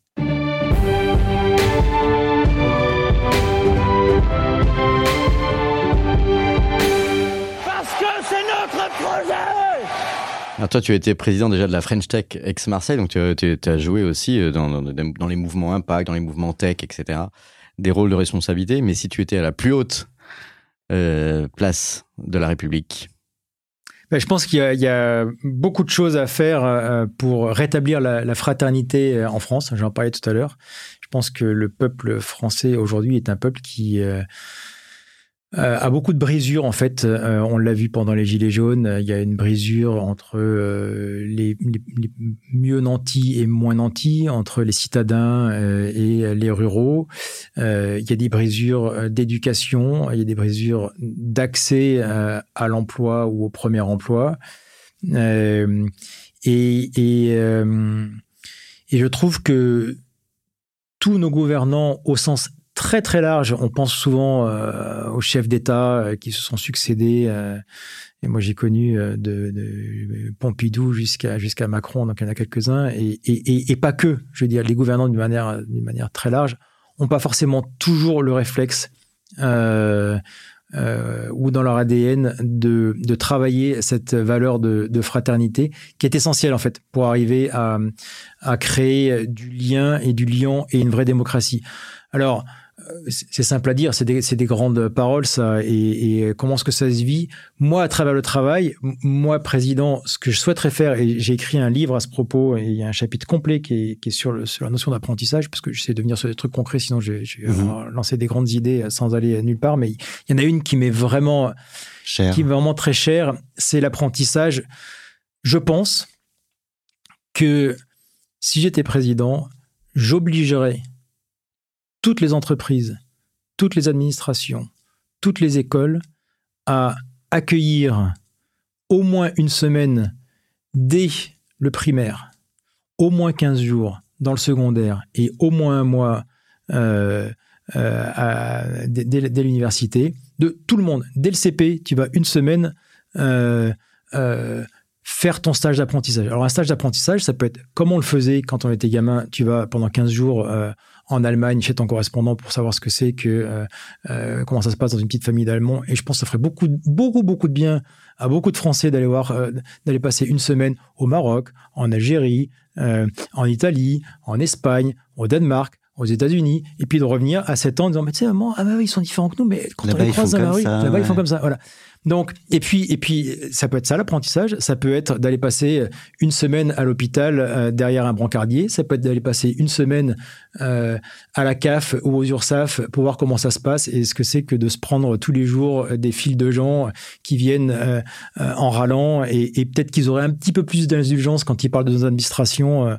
Euh, au lieu de prendre les, fonctionnaires systématiquement pour des gens qui, qui font rien et qui sont hautains, ils s'apercevraient qu'ils ont des boulots qui sont pas faciles. Et puis, et puis les entreprises aussi, je pense qu'elles ont un devoir et elles ont la capacité d'accueillir des stagiaires. Donc, moi, j'obligerais effectivement, et, et, en obligeant en fait toutes ces administrations et toutes ces entreprises à le faire, bah, le mouvement se mettrait en place et puis, et puis on, trouverait enfin des stages pour tous ceux qui n'arrivent pas à trouver leur stage de troisième aujourd'hui. C'est super intéressant cette notion d'apprentissage et cette idée qu'on va croiser des mondes qui parfois ne se croisent pas. Euh, et toi qui es dans la tech, euh, tu as dû voir ce, ce docu euh, derrière nos écrans de fumée, euh, Social Dilemma, qui montre aussi que l'algorithme et notamment les plateformes réseaux sociaux participent à accentuer ces clivages parce que chacun est amené à, à être poussé dans son couloir, dans ses propres dans son systèmes sillon. de pensée Ouais. exactement. Donc je suis curieux aussi de de ton regard là en tant que président, mais le, le président Pascal Lorne, euh, Ah ben, est-ce qu'il n'y a pas quelque chose à faire autour de ça? Je, je, je vais passer pour quelqu'un peut-être de très rétrograde, mais euh, je pense que je, je vais passer pour quelqu'un de rétrograde. Je répète, j'étais loin du micro. Mais je pense que s'il y a une chose que le président chinois a bien faite, c'est d'interdire euh, l'usage des réseaux sociaux plus de, je combien, une demi-heure Ouais, par jour pour les ados. fortement, ouais. Je veux dire, c'est- bien, évidemment. Moi-même, je passe du temps sur WhatsApp, sur machin, etc. C'est bien, mais en fait, c'est du brainwashing à, à hauteur, euh, à une hauteur qui est juste hallucinante. Et c'est cause de désocialisation, d'accentuation des fractures et de normalisation de la pensée qui sont dramatiques, absolument dramatiques. Donc oui, je pense que euh, le législateur devrait entrer en fonction là-dedans et mettre en place des restrictions euh, en interdisant certaines applications euh, ou en tout cas en restreignant euh, le temps euh, d'accès à ces applications. Qu'est-ce que tu en ferais du coup vis-à-vis de, de l'école alors dans ce cas-là, puisque tu es soucieux justement, tu as parlé de tes enfants, tu as parlé effectivement de, de- du besoin de faire de l'apprentissage, et à quel moment, euh, ben, quand les profs seront peut-être remplacés par euh, une intelligence artificielle, mais au- en dehors de ça, qu'est-ce qu'il faudrait faire par rapport aux enfants à qui on peut certes limiter le temps d'écran, mais au-delà de ça, peut-être faire quelque chose de plus positif, pas juste en négatif? Comment euh, est-ce qu'on on peut introduire l'intelligence artificielle pour euh, le, citoyen euh, en devenir que sont les enfants L'école, c'est un lieu d'apprentissage, c'est un lieu de socialisation, c'est un lieu. Il y, a, de multiples apprentissages à l'école. Il y a évidemment l'apprentissage des maths et du français, et euh, on a utilisé des méthodes ancestrales au XVIIIe siècle et des nouvelles méthodes au XIXe, puis au XXe. Et aujourd'hui, euh, il y a beaucoup d'enfants qui apprennent directement à écrire sur leur clavier. Donc, je pense que l'innovation est une bonne chose, et il y a un certain nombre d'apprentissages qui, lorsqu'ils sont aidés par la technologie, permettent de mieux apprendre plus vite. Moi-même, j'utilise Duolingo tous les jours, j'apprends le japonais, je trouve ça absolument génial. J'ai pas l'impression de me faire complètement lobotomiser par une, par une machine. C'est cinq minutes par jour et j'ai l'impression de, de, de grandir. Mais l'école, c'est pas uniquement apprendre le japonais ou les maths. L'école, c'est apprendre à ensemble, faire la queue pour aller à la cantine, c'est apprendre à des La vie sociale, ouais. c'est la vie sociale. Donc euh, il y a le sport et puis il y a l'autorité, euh, il y, a, il y, y y a plein de choses que la machine ne, ne, ne remplacera jamais, je pense. Très bien. Il y a, je crois que c'est à Taïwan là qui euh, commence ses cours de prompt euh, sur ChatGPT. Oui, mais comme on a eu des cours d'Excel euh, il y, a, il y, a, il y a- il y a 15 ans, C'est vrai. ça, ça, ouais, moi ça me choque pas. Enfin, je veux dire, quand, Excel est arrivé, euh, Non, je- ce que je voulais dire, c'est qu'enfin, on n'y est pas encore. oui, non, on Ouais. est- non, mais ça va venir, ça va venir. ouais. Et c'est- une bonne chose. On, euh, le temps défile. Dans, dans les questions, dans les questions qui restent, on a notamment cette question que je te propose de te poser, ce qui nous fera la transition, cette question de Maya. Vous avez un message. Bonjour Pascal. Si je ne dis pas de bêtises, GoJob est une entreprise exoise. Est-ce que selon toi, cela a joué dans le développement de ton business? Et si oui, vaut-il mieux monter sa boîte à Paris ou en région? Euh, c'est une excellente question et euh, je vais répondre très simplement. Il y a deux choses qui sont radicalement différentes quand on monte une entreprise euh, en dehors de Paris. La première, c'est l'accès et le bien-être, l'accès aux bons talents et le bien-être de ces talents, puisque euh, on est capable de leur offrir euh, un cadre de vie euh, qui est euh, sans embouteillage, sans pollution et avec la mer à 20 minutes et le ski à, à 2 heures. Donc, donc on a des gens qui, si on les paye bien et qu'on a un projet sympa, ne bougent pas. Et ça, c'est essentiel pour une entreprise, puisque le principal capital de l'entreprise, c'est quand même les femmes et les hommes qui la constituent. Et moins on a de churn, euh, plus on capitalise sur, sur le savoir euh, de l'entreprise. C'est la première chose. Et la deuxième, elle est très technique, mais je prenais le petit déjeuner ce matin avec Paul-François Fournier, qui est le directeur de BPI France, que je salue au passage s'il m'écoute parce que la BPI, tout le monde l'aime beaucoup. Et à chaque fois qu'on parle de la BPI quand on est en province, on se dit chouette, qu'est-ce que c'est bien d'être en province? On a plus de facilité d'avoir accès à des financements euh, quand on est en province, tout simplement pour des raisons euh, de statistiques. Il y a un peu moins de projets avec et un petit peu plus de budget proportionnellement, un petit peu moins de compétition parce qu'il y a des bureaux, Parce qu'il y a des bureaux parce régionaux. Il y a, des bureaux régionaux. Euh, il y a la BPI, mais il y a aussi parfois les régions elles-mêmes, parfois les métropoles. Exactement. Exactement. Qui sont en lien. Donc, après, il faut être près d'une grande gare. Moi, j'habite à 7 minutes euh, de la, gare, de la gare d'Aix-TGV. Donc ce matin, j'ai pris le train à 5h28. J'étais à 8h32 euh, à Paris. Il faut être capable de se lever tôt, mais parce que parce que euh, voilà, les, les, clients sont à Paris, et les investisseurs sont à Paris, les partenaires sont à Paris, donc il faut être capable de, de, venir deux jours par semaine à Paris. Une fois que ce problème est résolu, tout va bien. Tu pourrais avoir des investisseurs que pareil qui bougent pas parce que ils ont mm. la mer à côté et tu les as toujours sur Mais dans, dans, dans, les, on, dit que sur le marché du travail, il y a eu un effet de balancier euh, qui est assez paradoxal malgré tout. C'est le fait qu'on puisse, euh, beaucoup le disent dans le domaine en tout cas de la French Tech, on peut, on peut garder peut-être plus simplement euh, ses meilleurs salariés parce qu'il y a un cadre de vie plus agréable et parfois aussi moins de possibilités de changer de, de, job aussi dans certaines régions. Donc ça, c'est un avantage pour la région. Mais d'un autre côté, avec le télétravail euh, qui s'est développé, on dit aussi que les gros, euh, les gros GAFAM, les grosses entreprises à Silicon Valley, à force de trouver des, notamment des développeurs ou des talents qui sont très bien là où ils sont, mais qui n'ont pas besoin de, déménager pour bosser à distance, ils ont pu faire monter aussi les salaires et ou peut-être te prendre des salariés, je ne sais pas si c'est le cas, ou prendre des salariés d'entreprises qui n'étaient pas forcément euh, centralisées à Paris. Ça reste à la marge. J'ai envie de vous prendre l'exemple des États-Unis où on est présent. On a décidé de euh, d'installer notre euh, headquarter, HQ, comme on dit, à Louisville, Louisville, Kentucky, euh, Louisville en français. et on retrouve les mêmes modèles que ce qu'on a pu avoir à Aix-en-Provence. C'est-à-dire quand on vient et qu'on est une entreprise de la tech qui travaille sur des sujets impact, big data, intelligence artificielle et qu'on a des salaires qui sont pas tout à fait les mêmes que ceux de la Silicon Valley ou de New York, un peu plus faibles, mais on est on est juste une exception. Donc en fait, on devient un magnète euh, qui un, aimant qui attire les meilleurs talents de l'État. Et dans le Kentucky, il y en a beaucoup des talents quoi. Et, et on voit pas encore euh, euh, de d'employés Facebook, Google ou d'autres GAFAM euh, qui euh, qui viennent s'installer à, à, Louisville aujourd'hui. Ça viendra peut-être, mais ça reste à la marge. De la même manière, à Aix-en-Provence, ça reste à la marge euh, la, compétition qui pourrait y avoir avec la concurrence qui pourrait y avoir avec euh, les grandes entreprises parisiennes qui, qui délocalisent euh, en télétravail. Rebond sur la concurrence, je voulais parler d'EasyWork que, que oui, bah, d'une manière générale, le, marché de l'intérim, ça consiste à, à s'attaquer à des à quelques grands players qui sont historiques. et vous avez été plusieurs à le faire, malgré tout. Hein, c'est souvent ça quand il y a aussi une opportunité de marché, quelle que soit sa mission ou autre. Après, la mission peut-être peut faire la différence il y a plusieurs, euh, plusieurs euh, modèles économiques ou concurrents qui ont pu euh, lever de l'argent dans les dernières années pour aller s'attaquer à ce marché du, travail, du futur of work et de l'intérim. Et j'ai pu voir dans la presse qu'il y en a un qui, était plutôt en souffrance. Alors qu'est-ce qui se passe dans les enjeux concurrentiels aujourd'hui et qu'est-ce qui fait que certains réussissent et, d'autres moins bien?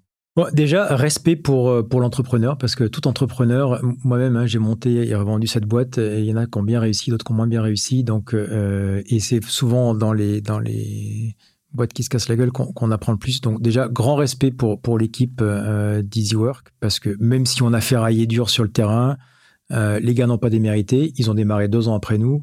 Et au bout de trois ans, ils faisaient plus de chiffre d'affaires que nous. Donc, donc euh, je pense que ça force l'humilité. Euh, on passe notre vie à dire qu'on est meilleur mmh. qu'eux, mais en réalité, les mecs ont quand même très, très, très bien exécuté. Faut pas l'oublier. Euh, après, ils ont pris, ils ont pris une, une tactique différente de la nôtre. Euh, nous, la tactique, je vous l'ai expliqué, il n'y avait pas de tactique. Il y a un projet social et puis on est allé, on a levé de l'argent, oui, pour financer euh, avec un objectif ambitieux. On fait aujourd'hui, on a, on, a, on a 10 000 salariés intérimaires. On fait, euh, on va faire 150 millions d'euros de chiffre d'affaires cette année. Donc, donc ça commence à être des chiffres euh, de plus de scale-up que de start-up. Euh, et il y a l'ambition d'aller doubler, tripler encore chaque année. Donc oui, il y a de l'ambition. Mais eux ont pris une approche encore plus ambitieuse. C'est-à-dire que dès le démarrage, euh, et, ils sont arrivés un tout petit peu, donc ils sont arrivés trois ans après nous sur le marché. Nous, on a démarré, parce que c'était notre chance, on a démarré à une époque où les VC étaient encore un peu frileux, ils se remettaient juste de la crise des subprimes, etc. Donc l'accès au capital n'était pas forcément très facile. Donc dès le début, on a été forcé à euh, bah, faire un peu bootstrapping euh, et aller doucement étape par étape. Eux sont arrivés à un moment où c'était la pleine euphorie euh, des levées de fonds. Donc ils ont pris le parti pris de dire on prend les meilleurs du marché, on les paye très fort. Euh, Vous avez levé 35 millions, je crois. On lève tout de suite beaucoup d'argent et euh, on veut devenir très rapidement les numéros un. Et après, cette stratégie-là, parfois elle paye, c'est-à-dire que dans le cas d'un Amazon, d'un Facebook euh, ou, d'autres très, belles entreprises euh, françaises, tu, l'as vu chez Price Minister euh, ou Blablacar, ça paye. On investit beaucoup, on prend une position dominante et on avance, on avance, on avance, on avance, on perd beaucoup d'argent. Puis à un moment donné, on, a pris le marché et on a gagné. Voilà. Parfois ça paye, mais c'est beaucoup plus risqué. Et ben, dans, pour le coup, dans 80-90% des cas, ça ne paye pas. Et comme on a pris beaucoup de risques, on a beaucoup dépensé, on a un burn rate qui est très élevé.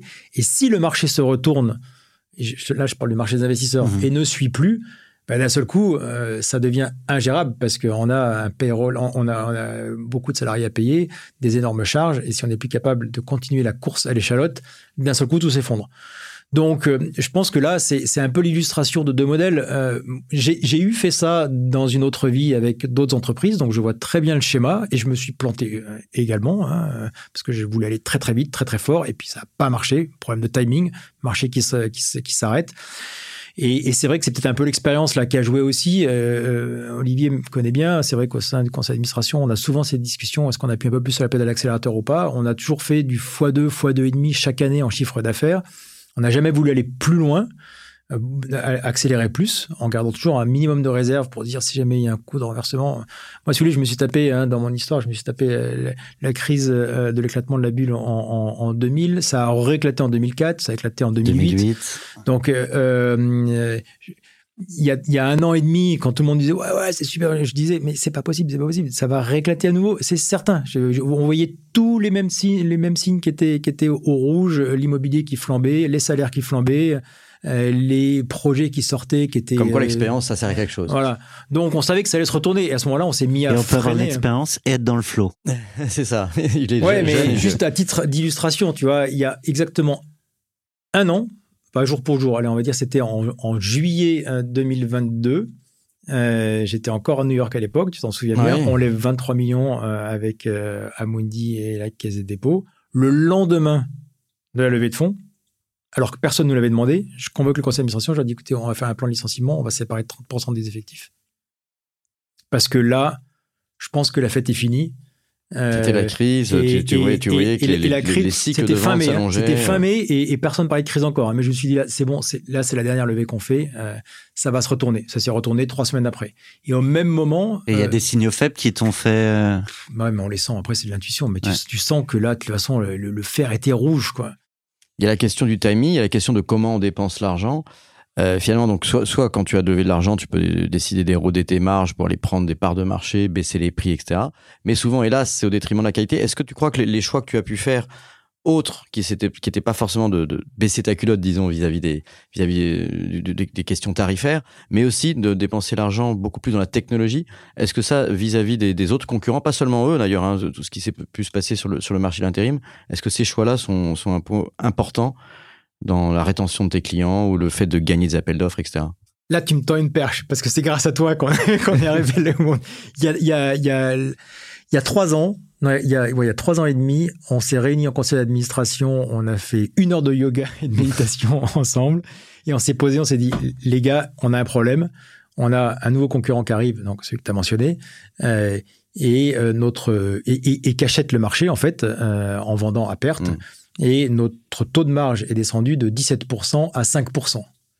Tous nos clients nous appelaient en disant écoute, game over, nous, soit tu, divises tes prix par trois, soit on arrête de travailler ensemble. les uns après les autres, systématiquement.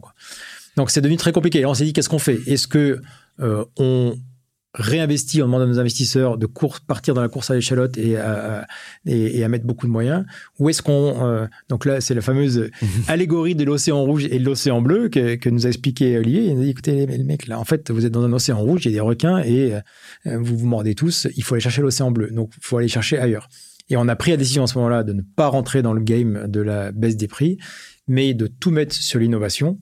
Ça nous a pris du temps, hein, c'est pas du jour au lendemain que ça s'est fait, mais on a pris des décisions que je ne peux pas dire ici parce qu'elles sont encore confidentielles, mais d'investir dans deux, trois secteurs qui sont très, enfin, deux, trois projets extrêmement différenciants liés à l'intelligence artificielle, liés à la formation et liés à d'autres sujets, qui nous ont permis d'avoir une offre très différenciante.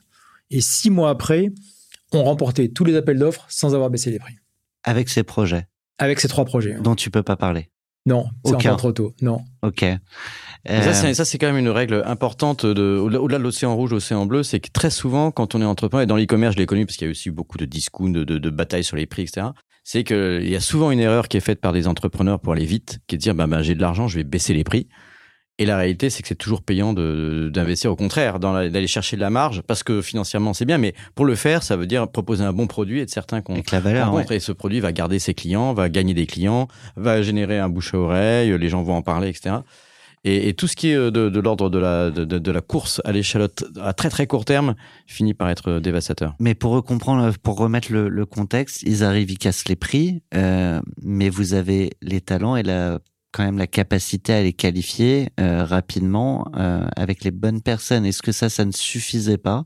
Non, parce que la réalité de l'époque, quand on se remet quatre ans en arrière, c'est que nos algos, euh, on n'avait pas suffisamment de données et on n'avait pas suffisamment d'historique pour faire tourner nos algos. Donc, euh, l'algo qui est aujourd'hui extrêmement efficient l'était beaucoup moins à l'époque. Donc, euh, donc euh, non, on n'était pas capable d'a- d'a- d'assurer une, une différence de qualité si forte que ça à l'époque. Question un peu ping-pong. premier gros apprentissage entrepreneurial. Premier gros apprentissage entrepreneurial. Alors, euh, 2001. Euh, en septembre 2001. Donc, le, j'ai un closing avec le fonds singapourien EDB, euh, De- Development Board singapourien, et avec euh, un gros industriel sur, sur ISMAP, euh, qui est le 12 septembre, le lendemain de l'effondrement des, des tours. Et euh, c'était un closing euh, à l'époque qu'on parlait en francs, hein, donc euh, c'était euh, 20 millions de francs, 3 millions d'euros. Euh, et donc le 12 septembre, euh, le jour du closing, mon investisseur m'appelle et me dit "Écoute, on va signer, mais on va faire ça en trois tranches. Donc ça va être trois fois 1 million d'euros. On va verser la première tranche, mais je pense que les deux autres, euh, tu les verras jamais." Et, et ça, ça a été une énorme claque parce que c'était un closing qui était dans des conditions qui étaient assez difficiles. Euh, ça faisait six mois qu'on était quasiment cash out et donc on avait accumulé beaucoup de dettes euh, URSAF, de dettes TVA euh, et on avait quasiment un million à payer. Donc en fait, le lendemain du closing, le million qu'ils ont mis est quasiment parti en fumée pour voilà. Euh, et, et on est reparti en crise euh, pour pour les, les années suivantes. Donc ça a été ça a été euh, très très difficile à vivre. Est-ce que tu en as appris du coup? Alors j'ai appris plusieurs choses. Euh, J'aurais jamais imaginé qu'une entreprise puisse être aussi résiliente en période de crise. Euh, on s'est retrouvé dans une situation dans laquelle on n'a pas, pas pu payer les salaires pendant pendant quatre mois.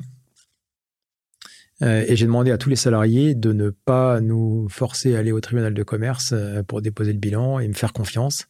Donc le premier mois, ça a été, euh, ça a passé. Le deuxième, il y a des gens qui ont dû arrêter de venir travailler parce que ça leur coûtait trop cher euh, de manger à la cantine ou de se véhiculer.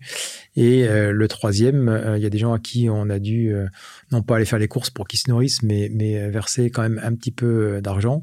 Et on leur a demandé, je leur ai dit, écoutez, faites-moi confiance, je vais trouver une solution, on va arriver à lever des fonds et, et à s'en sortir. J'avais 23 ans à l'époque. Euh, Faut le porter eu- ça.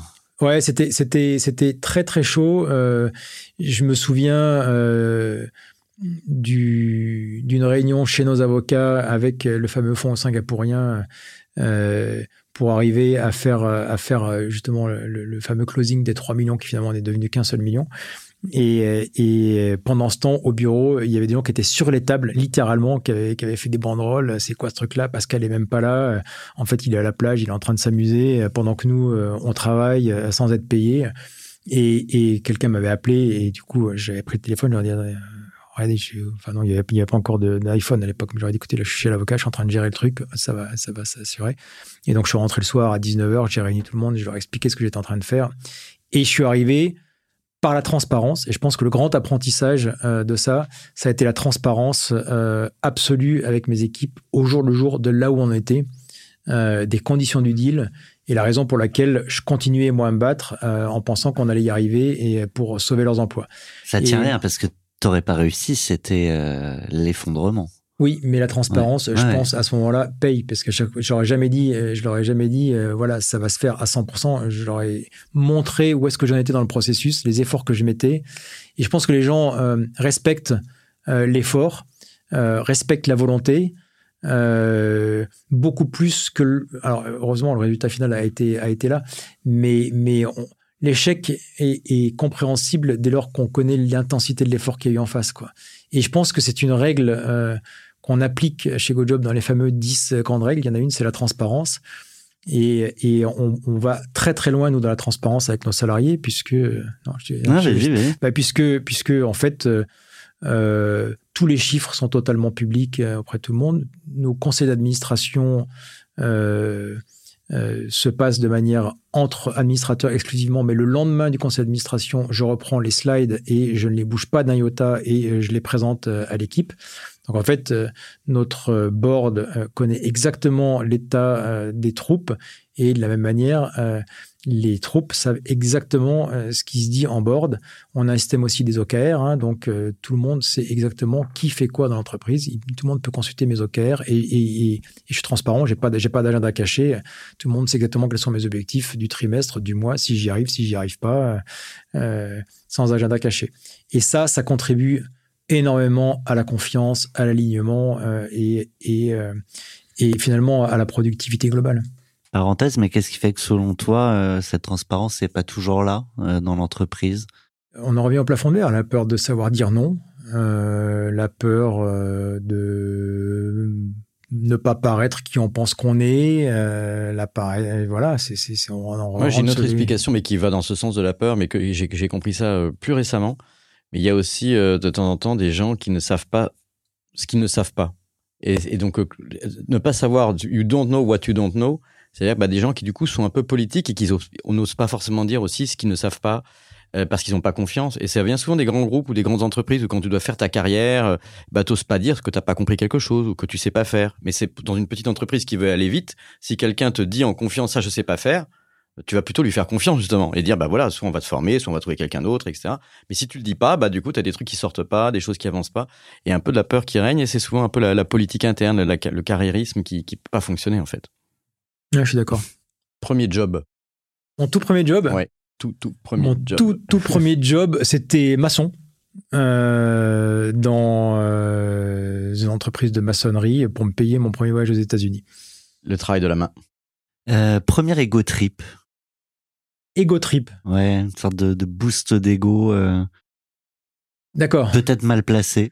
Euh, je pense que les ego trips mal placés, c'est quand il y a des publications dans la presse. C'est terrible, hein, mais, euh, mais euh, quand on a un article dans Capital et qu'on fait la une de Capital et qu'on voit sa tronche sur tous les kiosques, on a beau dire je m'en fous, mais en fait il y a une espèce de truc qui, de reconnaissance, qui, de reconnaissance qui est très très mal placé. Euh, et ouais, je pense que c'est ça. On peut se complaire dans, dans ça? Un temps, un temps, je pense, ouais. Euh, après, il faut voir. Après, l'ego, l'ego est aussi au service de l'entreprise, donc euh, ça donne aussi la visibilité à l'entreprise. Donc, il faut faire la part des choses et, maîtriser, quoi. Ouais, faut faire, Il y a du, il y a du bon et du moins bon, quoi. Il faut, il faut regarder la tête froide, je crois. Toujours une question de nuance. Une petite ambiance méditative qui va bien avec ce que, avec des, des sujets qui t'intéressent. Nous, nous, ce qu'on, ce qu'on essaie de voir aussi quand on parle à un entrepreneur de, de talent comme toi, c'est pas seulement le succès de l'entreprise, mais aussi le, le parcours humain. Euh, et donc, euh, c'est intéressant de savoir aussi, ben, toi, quand tu es devenu euh, entrepreneur, pourquoi tu l'as été, quels ont été les ressorts psychologiques? On parlait éventuellement parfois de la, reconnaissance de la famille ou la reconnaissance de certaines personnes.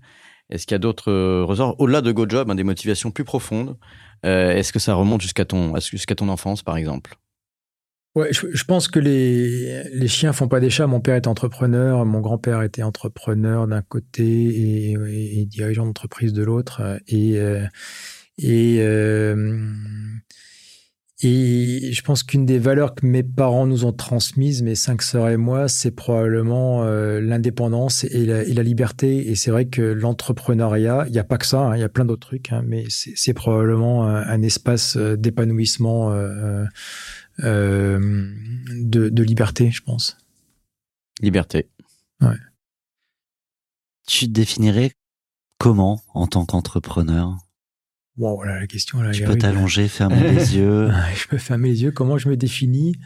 Pour préciser peut-être la question, c'est qu'il y, y, a plein de types d'entrepreneurs. Tu as, as, des entrepreneurs qui, euh, qui sont euh, plutôt euh, passionnés par le secteur dans lequel ils sont, d'autres plutôt par le sujet même d'entreprendre, quel que soit le sujet. Par exemple, tu as des gens qui disent, moi, je, veux être entrepreneur parce que je veux gagner beaucoup d'argent, je veux jamais être salarié, ou quelles que, quelles que soient les raisons. Et c'est déjà deux, deux profils différents. Puis y en a, moi, je suis curieux. Je pense que je pense que je suis très curieux. Je suis curieux des, des gens. Je suis curieux de la techno.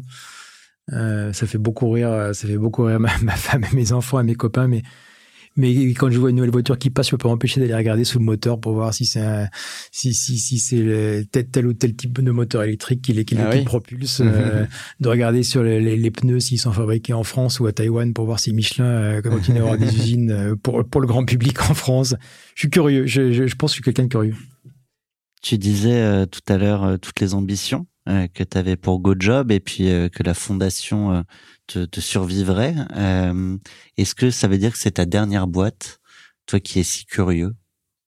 Déjà, je pense que ce que, ce que la vie m'a appris, c'est qu'il est très difficile de se projeter à plus de, de deux ou trois ans. Euh, alors après, il y, a, il y, a, les aléas de la vie hein, qui font que parfois on ne fait pas ce qu'on avait imaginé, mais, mais au-delà de ça, euh, je vais vous raconter une anecdote euh, qui, fait, qui va faire sourire mes enfants qui m'écoutent, parce que je leur raconte tout le temps, mais, mais, mais euh, mon grand-père euh, était, un, était un chef d'entreprise euh, chez, chez Lafarge, il fait partie des grands dirigeants de Lafarge, et, et il a perdu son épouse à 70 ans. Euh, et, euh, il a décidé ensuite de partir faire un pèlerinage à Jérusalem, mais quand il est rentré, il a décidé de devenir moine. Donc euh, la vie monastique, c'est pas rien, hein, c'est vœu de pauvreté, d'obéissance et de chasteté. Bon, à 70 ans, la chasteté, il y en a qui en font leur affaire. L'obéissance, quand on était chef d'entreprise toute sa vie et devoir se retrouver moignon euh, avec euh, pour chef un autre euh, veuf qui a été simple boulanger pendant toute sa vie, ça apprend l'humilité. Et la pauvreté, ça veut dire vendre son appartement, vendre tous ses biens et tout donner aux pauvres, pas à ses enfants, mais voilà. Donc, donc voilà, voilà, voilà mon, mon grand-père et et, et à 22 ans, je me demandais ce que j'allais faire de ma vie. Et, comme c'était un peu un sage dans la famille, il était dans sa robe de bure grise, voilà, on allait le voir. Un grand-père, c'était un grand-père moine, c'était une, figure. Et je disais, ben, grand-père, je, ne sais pas ce que je vais faire de ma vie, tu peux pas m'aider. Et il me regarde, il me dit, il devait avoir 80 ans, hein, il, est mort quelques années après. Il me dit, ah, si tu savais. Je crois que je sais toujours pas ce que je vais faire de ma vie, moi non plus. Et c'est vrai, en fait, c'est vrai, j'en parle souvent avec, mes, avec mes, ados ou avec mes salariés quand, quand on parle de se projeter, d'avoir des difficultés à prendre des décisions qui nous paraissent toujours la décision de sa vie. Euh, si je fais telle étude, après, non, en fait, en réalité. Faut un peu d'humilité par rapport à ça. Euh, à 50 ans, moi, je me lève encore tous les matins en me demandant ce que je vais faire de ma vie et est-ce que, est-ce que c'est ma dernière boîte ou pas? Est-ce que j'ai d'autres idées? Parce que j'en ai plein. Est-ce que je vais les développer ou pas? Ou est-ce que je vais, m'a donné à d'autres passions qui peuvent être la musique, la balade, le, japonais. Euh, Est-ce que malgré tout ça, tu es quand même euh, préoccupé de éventuellement de la trace que tu vas laisser, même euh, et notamment peut-être vis-à-vis de tes enfants? Ce serait faux de, d'avoir la fausse humilité de dire non, non, non. Ouais, je, pense que je pense que ça fait partie de mes plafonds de verre et de mes et de mes il y a des choses qui me travaillent. Ouais, je, je, pense que le, mais ça c'est, enfin c'est pas une tare, hein, mais je pense que c'est familial. Je pense qu'on on, on, a aussi hérité de ça dans la famille. De, je parle l'espèce de devoir de, de de, de faire quelque chose qui, qui compte et qui D'être et qui- exemplaire, d'être- ouais, et qui et qui fait et qui fait mémoire. Je je sais pas d'où ça vient, à quelle génération ça remonte, mais il paraît que j'ai eu un j'ai eu un aïeul qui était premier ministre de je sais plus qui, qui avait fait- pas forcément fait les choses très bien. Donc je pense que derrière il y a une lignée de gens qui doivent se dire qu'il faut qu'il Faut corriger, il faut, racheter, il faut se racheter. Non, c'était le premier ministre de Louis XVI, donc euh, qui, était, D'accord. qui était un facho euh, exemplaire. Et je crois qu'il n'est pas fait que des bonnes choses. Bon, Et ça, tu le transmets aussi à tes enfants? Peut-être de manière Bah, de inconsciente. manière inconsciente, probablement. ouais, oui, oui, bah oui, oui, oui. Mais je, je pense pas. tu- De toutes les façons, euh, il faut hein, transmettre. Il y a des choses, il faut pas tout transmettre. Puis ils prendront bien, ils prendront bien ce qu'ils ont envie de prendre. Mais de toute façon, on va pas se renier. hein. La lignée, elle existe. Tu le disais, on peut pas toujours prévoir à trois ans. Euh, dans la vie, on peut pas tout prévoir. Et on a une question de quelqu'un que tu connais bien. Là, tu te demandes de qui. Mais quand on aime, on compte pas, donc parfois on pose deux questions. Vous avez un message. Hello Pascal. Dans la vie, tu aimes les surprises, les imprévus. Comment le gères-tu dans ton entreprise? Comment je gère les surprises et les imprévus? Euh, Je sais, Sylvie, que ça t'étonne souvent et, et ma capacité euh, à, à ne pas stresser quand il y a des surprises et des imprévus. Euh, Je euh, je suis pas quelqu'un de stressé. Euh, J'essaie de me poser quand il y a des imprévus et de comprendre, euh, d'avoir cette, cette vue intelligente et holistique de qu'est-ce qui crée l'imprévu. Euh, et, euh, et on l'a vu pendant le Covid, c'était totalement imprévu. Et, et j'ai, euh, pendant tout le Covid, martelé les caractères chinois de, que, que beaucoup de monde a vu. hein. C'est le même caractère chinois pour euh, incertitude et, et opportunité, je crois. Euh, et et euh, j'essaye, de saisir euh, le verre à moitié plein et, et le lot d'opportunités qu'il peut y avoir quand il y a de l'imprévu pour, pour euh, le retourner à, à l'avantage de l'entreprise. Euh, j'aime bien en fait. Je, je, je pense que j'aime bien, euh, même les crises les pires. euh, moi, je je suis un chef d'entreprise qui aime, euh, qui aime la tempête en fait. Euh, dans lequel me place, je me fais un peu chier. Euh, et euh, et euh, ça, ça, ça fait partie de la vie qui me plaît dans, le- dans le monde de l'entreprise, l'imprévu. Il y en a plein des tempêtes dans la vie, en général, dans la vie d'un entrepreneur, évidemment. C'est le moment de la claque. Waouh Je te propose de partager une de ces claques Une de ces claques. qui t'a forgé. Euh, je pense que j'en ai eu beaucoup hein, des claques dans ma vie d'entrepreneur, euh, mais euh, probablement la plus grosse et qui a un peu été aussi euh, la raison de démarrage de GoJob, c'est après la revente de Miowa, qui était donc un très bel exit aux États-Unis. je rentre en France, donc j'arrête de bosser. Puis au, bout d'un moment, je me dis, tiens, je vais quand même repartir sur un projet. Donc je suis pas parti tout de suite sur GoJob, je suis d'abord parti dans la foulée, sans m'arrêter, euh, sur un projet de réseau social. Euh, et là, il s'est passé un truc euh, que je n'avais pas du tout anticipé. C'est que quand on a fait une belle réussite, les gens autour de vous ne savent plus dire non, tu te trompes. Et, et toi-même, évidemment, parce que je pense que c'est toi la plus la principale raison, euh, tu prends trop confiance en toi. Et la réalité de la vraie vie, c'est que n'importe quel entrepreneur, n'importe lequel, même le plus brillant, il continue à dire une connerie une fois sur deux et il continue à avoir une mauvaise idée mal, mal temporalisée euh, une fois sur deux. C'est-à-dire qu'on challenge moins le projet qu'on le Ouais, fera avec un. moins, mais beaucoup moins, beaucoup moins parce que parce jeune que créateur, les- ouais. ouais, oui, les gens osent pas te dire non mais attends ton truc c'est n'importe quoi, c'est de la fumette quoi. Ils se disent ouais bah attends tout, tout ce qu'il fait ça marche donc euh, donc euh, oui on, on nuance les critiques quoi. Et, et le projet était mal ficelé, c'était n'importe quoi, c'était du gros n'importe quoi. On a acheté un nom de domaine 100 000 euros. euh, On a commencé, la première erreur, c'était de dépenser 100 000 euros dans un nom de domaine, ce qui était une énorme erreur. La deuxième erreur, c'était de se dire on part, on part à fond. On a embauché 20 salariés, on savait même pas encore ce qu'on allait faire de l'entreprise, on avait déjà 20 salariés. Donc, quand vous avez une boîte avec 20 salariés, vous savez pas ce que vous voulez faire, bah, ils se mettent à décider pour vous, en fait. Et s'ils se décident pour toi, en fait, ils font n'importe quoi. Euh, donc, on a démarré trop vite, trop gros, sur un truc qui était mal ficelé. Et pendant, euh, pendant deux ans et demi, trois ans, j'ai continué, continué en disant, et, et, et, Ah, C'est long. et tous les matins, je méditais pas encore. À l'époque, je courais encore tous les matins. Et tous les matins, encore, tu vas y arriver, tu vas y arriver. Il y avait une espèce de petite voix qui me disait, tu es sûr que c'est vraiment pas une énorme connerie que tu es en train de faire? Et je courais, je me disais, non, non, non, non, chasse cette petite voix là. C'est un bâton là. Quand, quand, quand tu, vas, tu vas y arriver. Quoi. Et pendant deux ans, j'ai couru tous les matins parce qu'à l'époque, je courais beaucoup. Je courais entre une demi-heure et une heure tous les matins. Et j'étais là, je me gonflais d'endorphine. Tu vas y arriver, tu vas y arriver. Et l'énorme claque est arrivée à Central Park parce que j'avais redéménagé aux États-Unis pour euh, lancer le truc, euh, pour être proche des influenceurs, des youtubeurs, etc. Donc je passais beaucoup de temps à New York et à Los Angeles. Et j'étais parti courir dans, dans Central Park. Et là, à un moment donné, il y a la petite voix qui commence à taper très fort en disant non mais attends, mais tu te rends compte que c'est vraiment n'importe quoi. T'en as rien à foutre de ce projet. Tu payes des mecs à rien faire, ça va nulle part. T'es en train de cramer de l'argent, t'es en train de te ruiner dans ce truc. Et j'étais là en train de la chasser. Non, non, tu vas y arriver, tu vas y arriver. Et puis au bout d'un moment, j'ai dit, bon, ok, allez, attends, c'est quoi là? On va ouvrir un tout petit peu le, le, canal de la petite voix et on va l'écouter. Donc je me suis posé sur un rocher. Je vois très bien où est-ce qu'il est encore, ce rocher en plein milieu de Central Park. Je me suis posé. Euh, et je me suis dit, bon, attends, écoute là la petite voix là. Et là, en fait, j'ai complètement fondu en larmes et, je me suis dit, ok, j'écoute. Et la petite voix, elle m'a dit, non, mais attends, t'arrêtes là, t'arrêtes, game over, t'arrêtes d'insister, ton truc c'est pourri, t'y crois pas, t'as pas envie. Et, donc, dans la foulée, j'ai pris mon téléphone, j'ai appelé mes associés qui étaient en France, je leur ai dit, écoutez, game over, on arrête tout, vous licenciez tout le monde tout de suite, euh, on ferme et on arrête. Quoi. Et ils m'ont tous dit, ouais, ouf, il était temps. Mais euh, mais euh, c'est courageux d'arriver à faire face à cette petite voix. Ouais, enfin, ouais, c'est courageux. Mais ça a été long. Au bout de deux ans, hein, le courage. Oui, mais bon, tu sais, c'est. Ouais. Je suis sûr que de, de, ces projets, quand, quand un moment on met, à, on met à la poubelle pour des bonnes ou des mauvaises raisons, mais c'était quoi ce réseau social?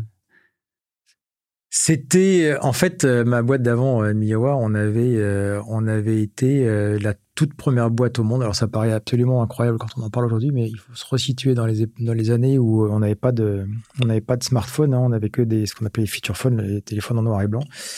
Et on a été la toute première boîte à, à amener dans un, premier, temps Hotmail sur, sur le téléphone, parce qu'à l'époque, ils avaient des BlackBerry, les gens, mais ils ne pouvaient pas recevoir leur mail sur leur téléphone. Donc, on avait développé un petit soft qui permettait de recevoir ces, ces mails, il n'y avait pas Gmail ni rien, il n'y avait que Hotmail et Yahoo.fr et Caramel à l'époque.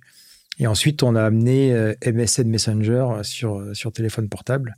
Ça a été un succès euh, absolument extraordinaire. Et ensuite, euh, on a rencontré Facebook quand ils étaient encore que 7 salariés et qui nous ont ouvert leurs API euh, pour se plugger. Et on a fait tous les développements de Twitter et de, de Facebook mobile pendant les 4 ou 5 premières années. Et donc, on avait accès à un truc que personne d'autre n'avait accès, parce qu'on était plugué directement sur leur serveur. On avait accès à tout leur graphe social. On était prestataire B2B pour les opérateurs télécoms et pour les fabricants de portables, puisqu'on vendait en fait ces petits logiciels à l'époque Samsung, Sony, Sony Ericsson, Nokia, etc., qui voulaient avoir la petite icône pour accéder à MSN ou à Facebook sur leur téléphone. Il n'y avait, pas de, téléchargement à l'époque, hein, c'était que du pré, préchargé. Donc on était la boîte au monde qui faisait tous ces trucs-là. C'est une boîte qui était florissante, qui marchait super bien. On a dû la vendre à un moment donné parce que les actionnaires arrivaient en fin de, arrivaient en fin de cycle et moi j'étais épuisé. C'était dans une autre vie dont on pourra parler aussi. Mais enfin, je passais ma vie dans les avions entre l'Asie, l'Europe et les États-Unis, c'était c'était euh, c'était épuisant. Euh, la boîte marchait très très bien et on a décidé de la vendre. On a eu une offre qu'on pouvait pas refuser. Et là, et là, j'avais tout le graphe social de Facebook, de Twitter, de Yahoo, euh, d'MSN Messenger, c'est-à-dire que j'avais une base de données de pas loin de 100 millions d'utilisateurs avec le graphe social, avec donc tous les mails de tous ces gens-là et euh, toutes leurs interconnexions entre, entre elles. Et là, je me suis dit, mais la donnée de dingue, quoi. La donnée de dingue. Et Facebook et, Twitter n'étaient pas encore, n'avaient pas encore leurs applis mobiles sur, euh, sur iPhone. iPhone arrivait juste. Je me suis dit, en fait, je vais utiliser leur graphe et je vais lancer une appli, un réseau social pour les concurrencer. Donc, j'ai voulu concurrencer rien que moins que Facebook, quoi. Mais, mais, mais voilà, mais on est parti. Euh, enfin bon, c'était, compliqué parce que parce que on est parti, comme je disais, beaucoup trop vite. On n'avait pas de positionnement, c'est-à-dire qu'on avait un graphe social, mais on savait pas ce qu'on voulait en faire. On savait pas si on s'adressait aux ados ou aux adultes. On savait pas si on s'adressait aux Américains ou ou aux Européens. Euh, et puis en fait, bah, le truc, on avait un graphe, mais on n'avait on avait, on avait pas d'ADN en fait. Et, et, là, pour rejoindre la claque, en fait, c'est qu'à un moment donné, si ton projet il est basé uniquement sur des actifs, c'est-à-dire beaucoup d'argent ou un énorme actif qui était le graphe social qui avait une valeur énorme, mais que derrière il n'y a pas de substance, ben en fait, on fait du caca avec quoi. Et on a fait du caca. Quoi. En tout cas, c'était incroyable comme d'être aussi euh, en avance sur ce qui est passé ensuite dans, dans l'histoire du mobile. Mmh, mmh, une autre vie. oui, bah écoute, il y a encore une belle vie. Et puis, comme le disait ton grand-père à, à plus de 80 ans, on ne sait pas encore ce que tu vas faire de ta vie. Exactement. Moi non plus d'ailleurs. Alors moi, je peux quand même dire ce que tu vas faire dans les deux minutes, c'est nous partager ta carte blanche. Carte blanche pour 40 nuances de Next. Ok, ben on a parlé un petit peu. euh, ma carte blanche, euh, c'est c'est l'importance que j'apporte pour moi, ma famille et mes collaborateurs et mes board members euh, au, au, euh, au centrage, au centrage et à l'ancrage euh, holistique euh, du monde qui, avec le monde qui nous entoure. Je parlais de flow tout à l'heure. Le flow, ça s'improvise pas. Euh, dans ce que certains appellent le grand mouvement du monde. Alors c'est quand même quelque chose qui est un peu difficile à, conceptualiser autrement que de se poser tout simplement. Alors il y a des gens qui font ça en prière pour les religieux, il y a des gens qui font ça en méditation pour ceux qui méditent. Moi je moi je médite tous les matins. Euh, j'ai un rituel en fait. Je me lève très tôt à, à 5h30 euh, et pendant une heure euh, je me pose avec euh, avec une série d'enchaînements de yoga et de, et de méditation et euh, c'est jamais parfait. Hein. Et, et, ce matin, je l'ai pas fait. J'ai pris le train à 5h20. Je me suis pas levé à 4h pour faire une méditation. Donc, euh, à nouveau, hein, ne, ne, vous dites pas, oh, les mecs, tous les jours. Non, en réalité, l'objectif, c'est de faire ça tous les jours. La réalité, c'est que je fais pas le samedi et le dimanche et que quand je prends le train, je le fais pas. Donc, allez, on va dire, euh, allez, deux jours sur trois, en moyenne, je médite, ce qui est quand même beaucoup euh, pendant une heure. Et, et là, qu'est-ce qui se passe? En fait, pendant une heure, on, on prend du temps. On n'a pas de machine, on n'a pas de téléphone, on n'a pas euh, euh, la famille ou autre. On respire et on se connecte à soi-même, euh, au plus profond de soi-même, et on essaye, et on n'y arrive pas toujours. Ça marche une fois sur dix, mais il y a une fois sur dix qui est un peu magique, où on arrive vraiment à se connecter à ce qui nous entoure. Et, là, là, certains disent que c'est le chakra qui s'ouvre, ou c'est, une espèce d'hyper, hyper conscience. Mais là, j'ai envie de m'adresser à tous les chefs d'entreprise pour qui ça reste une espèce de, euh, secret de polichinelle, enfin pas de polichinelle, mais une espèce de, espèce de de boîte noire euh, un peu ésotérique. En fait, non, c'est pas ésotérique du tout. Il faut juste se rendre compte que quand on est chef d'entreprise, mais pas que, hein, pas que chef d'entreprise, euh, on prend des décisions euh, qui, pour certaines, ont des impacts qui vont se chiffrer en millions, dizaines de millions, ou en, en pire encore, en, en, en, vie. en anéum. Ouais, ouais. Euh, on a très vite fait de décider de racheter une entreprise ou de ne pas la racheter. Pendant l'été, on a failli racheter une entreprise concurrente qui va pas très bien. Euh, la méditation m'a beaucoup aidé. Finalement, on a essayé de ne Ah oui. pas la racheter euh, parce que parce que euh, nos ADN c'était trop différents et, et, on, et, on, sentait que que ça allait pas le faire. Au-delà de l'analyse très poussée des chiffres qu'on a pu faire, à un moment donné, il y a un sujet d'introspection pour dire j'y vais, j'y vais pas et le choix que je fais, je l'assume totalement. C'est-à-dire que je n'aurais pas de remords en me disant j'aurais dû le faire. Et de la même manière, si j'y étais allé, j'y serais allé en pleine conscience en me disant c'est la bonne décision. Cette décision-là, si elle est mal prise, absorber un concurrent qui a la même taille que vous, c'est un an euh, d'effort euh, euh, de 120 collaborateurs qui vont passer entre 30 et 40 de leur temps là-dessus. C'est 10 ou 20 millions d'euros qui vont être mobilisés là-dessus et pas sur autre chose c'est juste monumental. Quoi. Et c'est aussi un risque important. Et, et, ça peut et, ne pas marcher. Il y a quand même beaucoup de cas. Et c'est un risque. Là, je prends un exemple qui est un peu, qui est un peu fort, mais, mais des décisions comme ça, euh, se séparer d'un collaborateur ou pas. Donc en cela, on, on, parle souvent, oui, ça rend plus productif. Non, je veux dire, j ai, j ai, après une, journée, une heure de méditation, on va pas être d'un seul coup un surhomme. Et, mais mais peut-être qu'on travaille un petit peu moins. Mais je pense que les décisions sont plus éclairées. Est-ce qu'elles sont meilleures ou pas? Je sais pas. Ça va pas nous faire prendre que les bonnes décisions. Mais en tout cas, elles sont prises en pleine conscience et elles sont parfaitement assumées. Et assumer ces décisions, en fait, c'est déjà les amener vers le succès. Deux, deux questions rapides, parce que moi, je médite pas, même si on me recommande fortement de le faire. Euh, mais je pensais qu'il fallait penser à rien. Ouais, mais c'est pas le cas. C'est pas ton cas, en tout déjà cas. Déjà contrôler le, le, flot de ses pensées. T'as des pensées ouais. qui arrivent, il faut les accueillir, quoi. Bah, T'écoutes les plus grands maîtres de méditation, ils disent tous qu'une fois sur deux, eux aussi, ils n'y arrivent pas à penser. Parce qu'en vrai, je veux dire, si tu t'es engueulé avec ta femme la veille, ben en fait, tu y penses. si tu dis, je fais le vide. Euh, si t'as mal mangé, que t'as mal au bide, t'y penses. Euh, si t'as un gros licenciement à faire, t'y penses.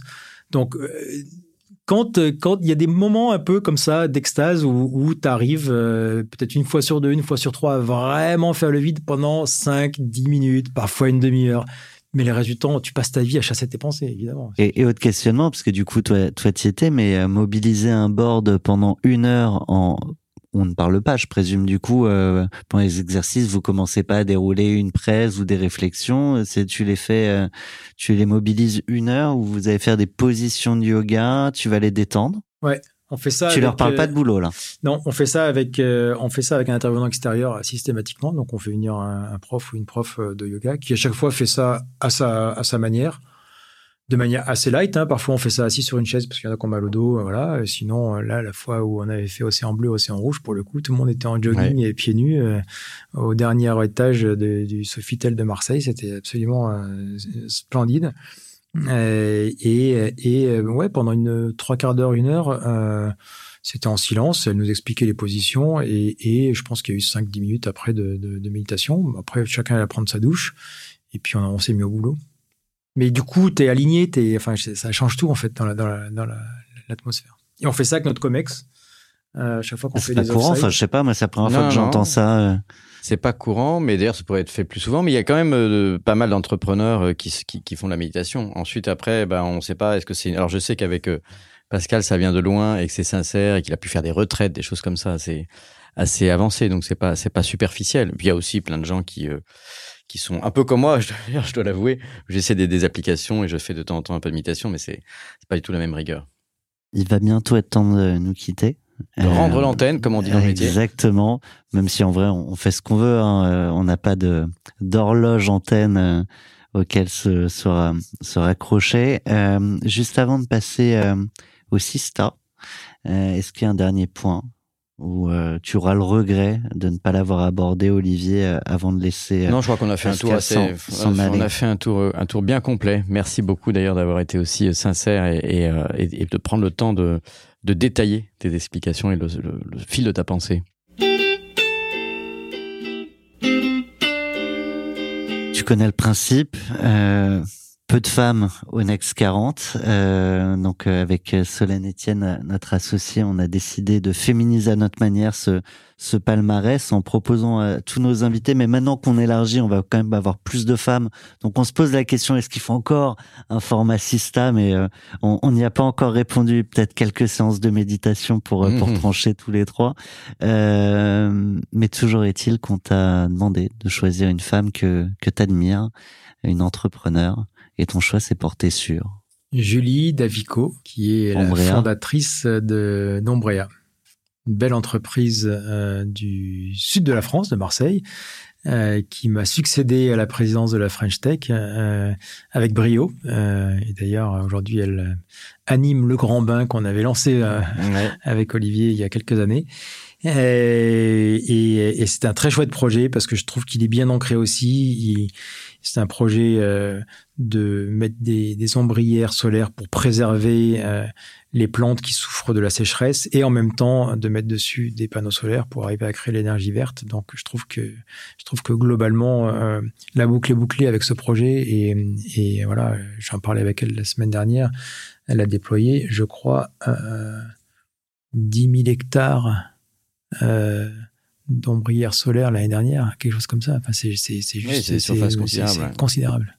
Et ben, on aura grand plaisir à, à la recevoir. Euh, en tout cas, il lui dédié un podcast. Non, c'est 10 hectares, 10 hectares, je crois, 10 hectares. Oh, je, elle vous dira ça, mais c'est c'est c'est je me suis représenté le truc, c'était des surfaces énormes. Et par contre, on lui poserait une question, ton nom. C'est même toi qui vas directement lui poser. On va encapsuler ta question. Donc, je te propose de t'adresser directement à elle dans ce micro. Eh bien, Julie, euh, Ombrea, c'est un projet euh, euh, qui sauve la planète. Euh, mais je sais que tu as plein d'autres projets et plein d'autres euh, idées. Euh, quelles sont tes autres propositions pour sauver la planète? Ça va l'inspirer. Eh ben, on a hâte d'avoir la réponse. Un immense merci, Pascal. C'était très plaisant cet échange. Eh bien, merci beaucoup de m'avoir accueilli aujourd'hui. Je suis ravi d'avoir passé ce temps avec vous. Merci pour ta sincérité surtout. Et à très bientôt. À très bientôt à tous et toutes. 40 nuances de Next. 40, comme vous ne l'avez jamais entendu, animé par Olivier Mathieu et Thomas Benzazon.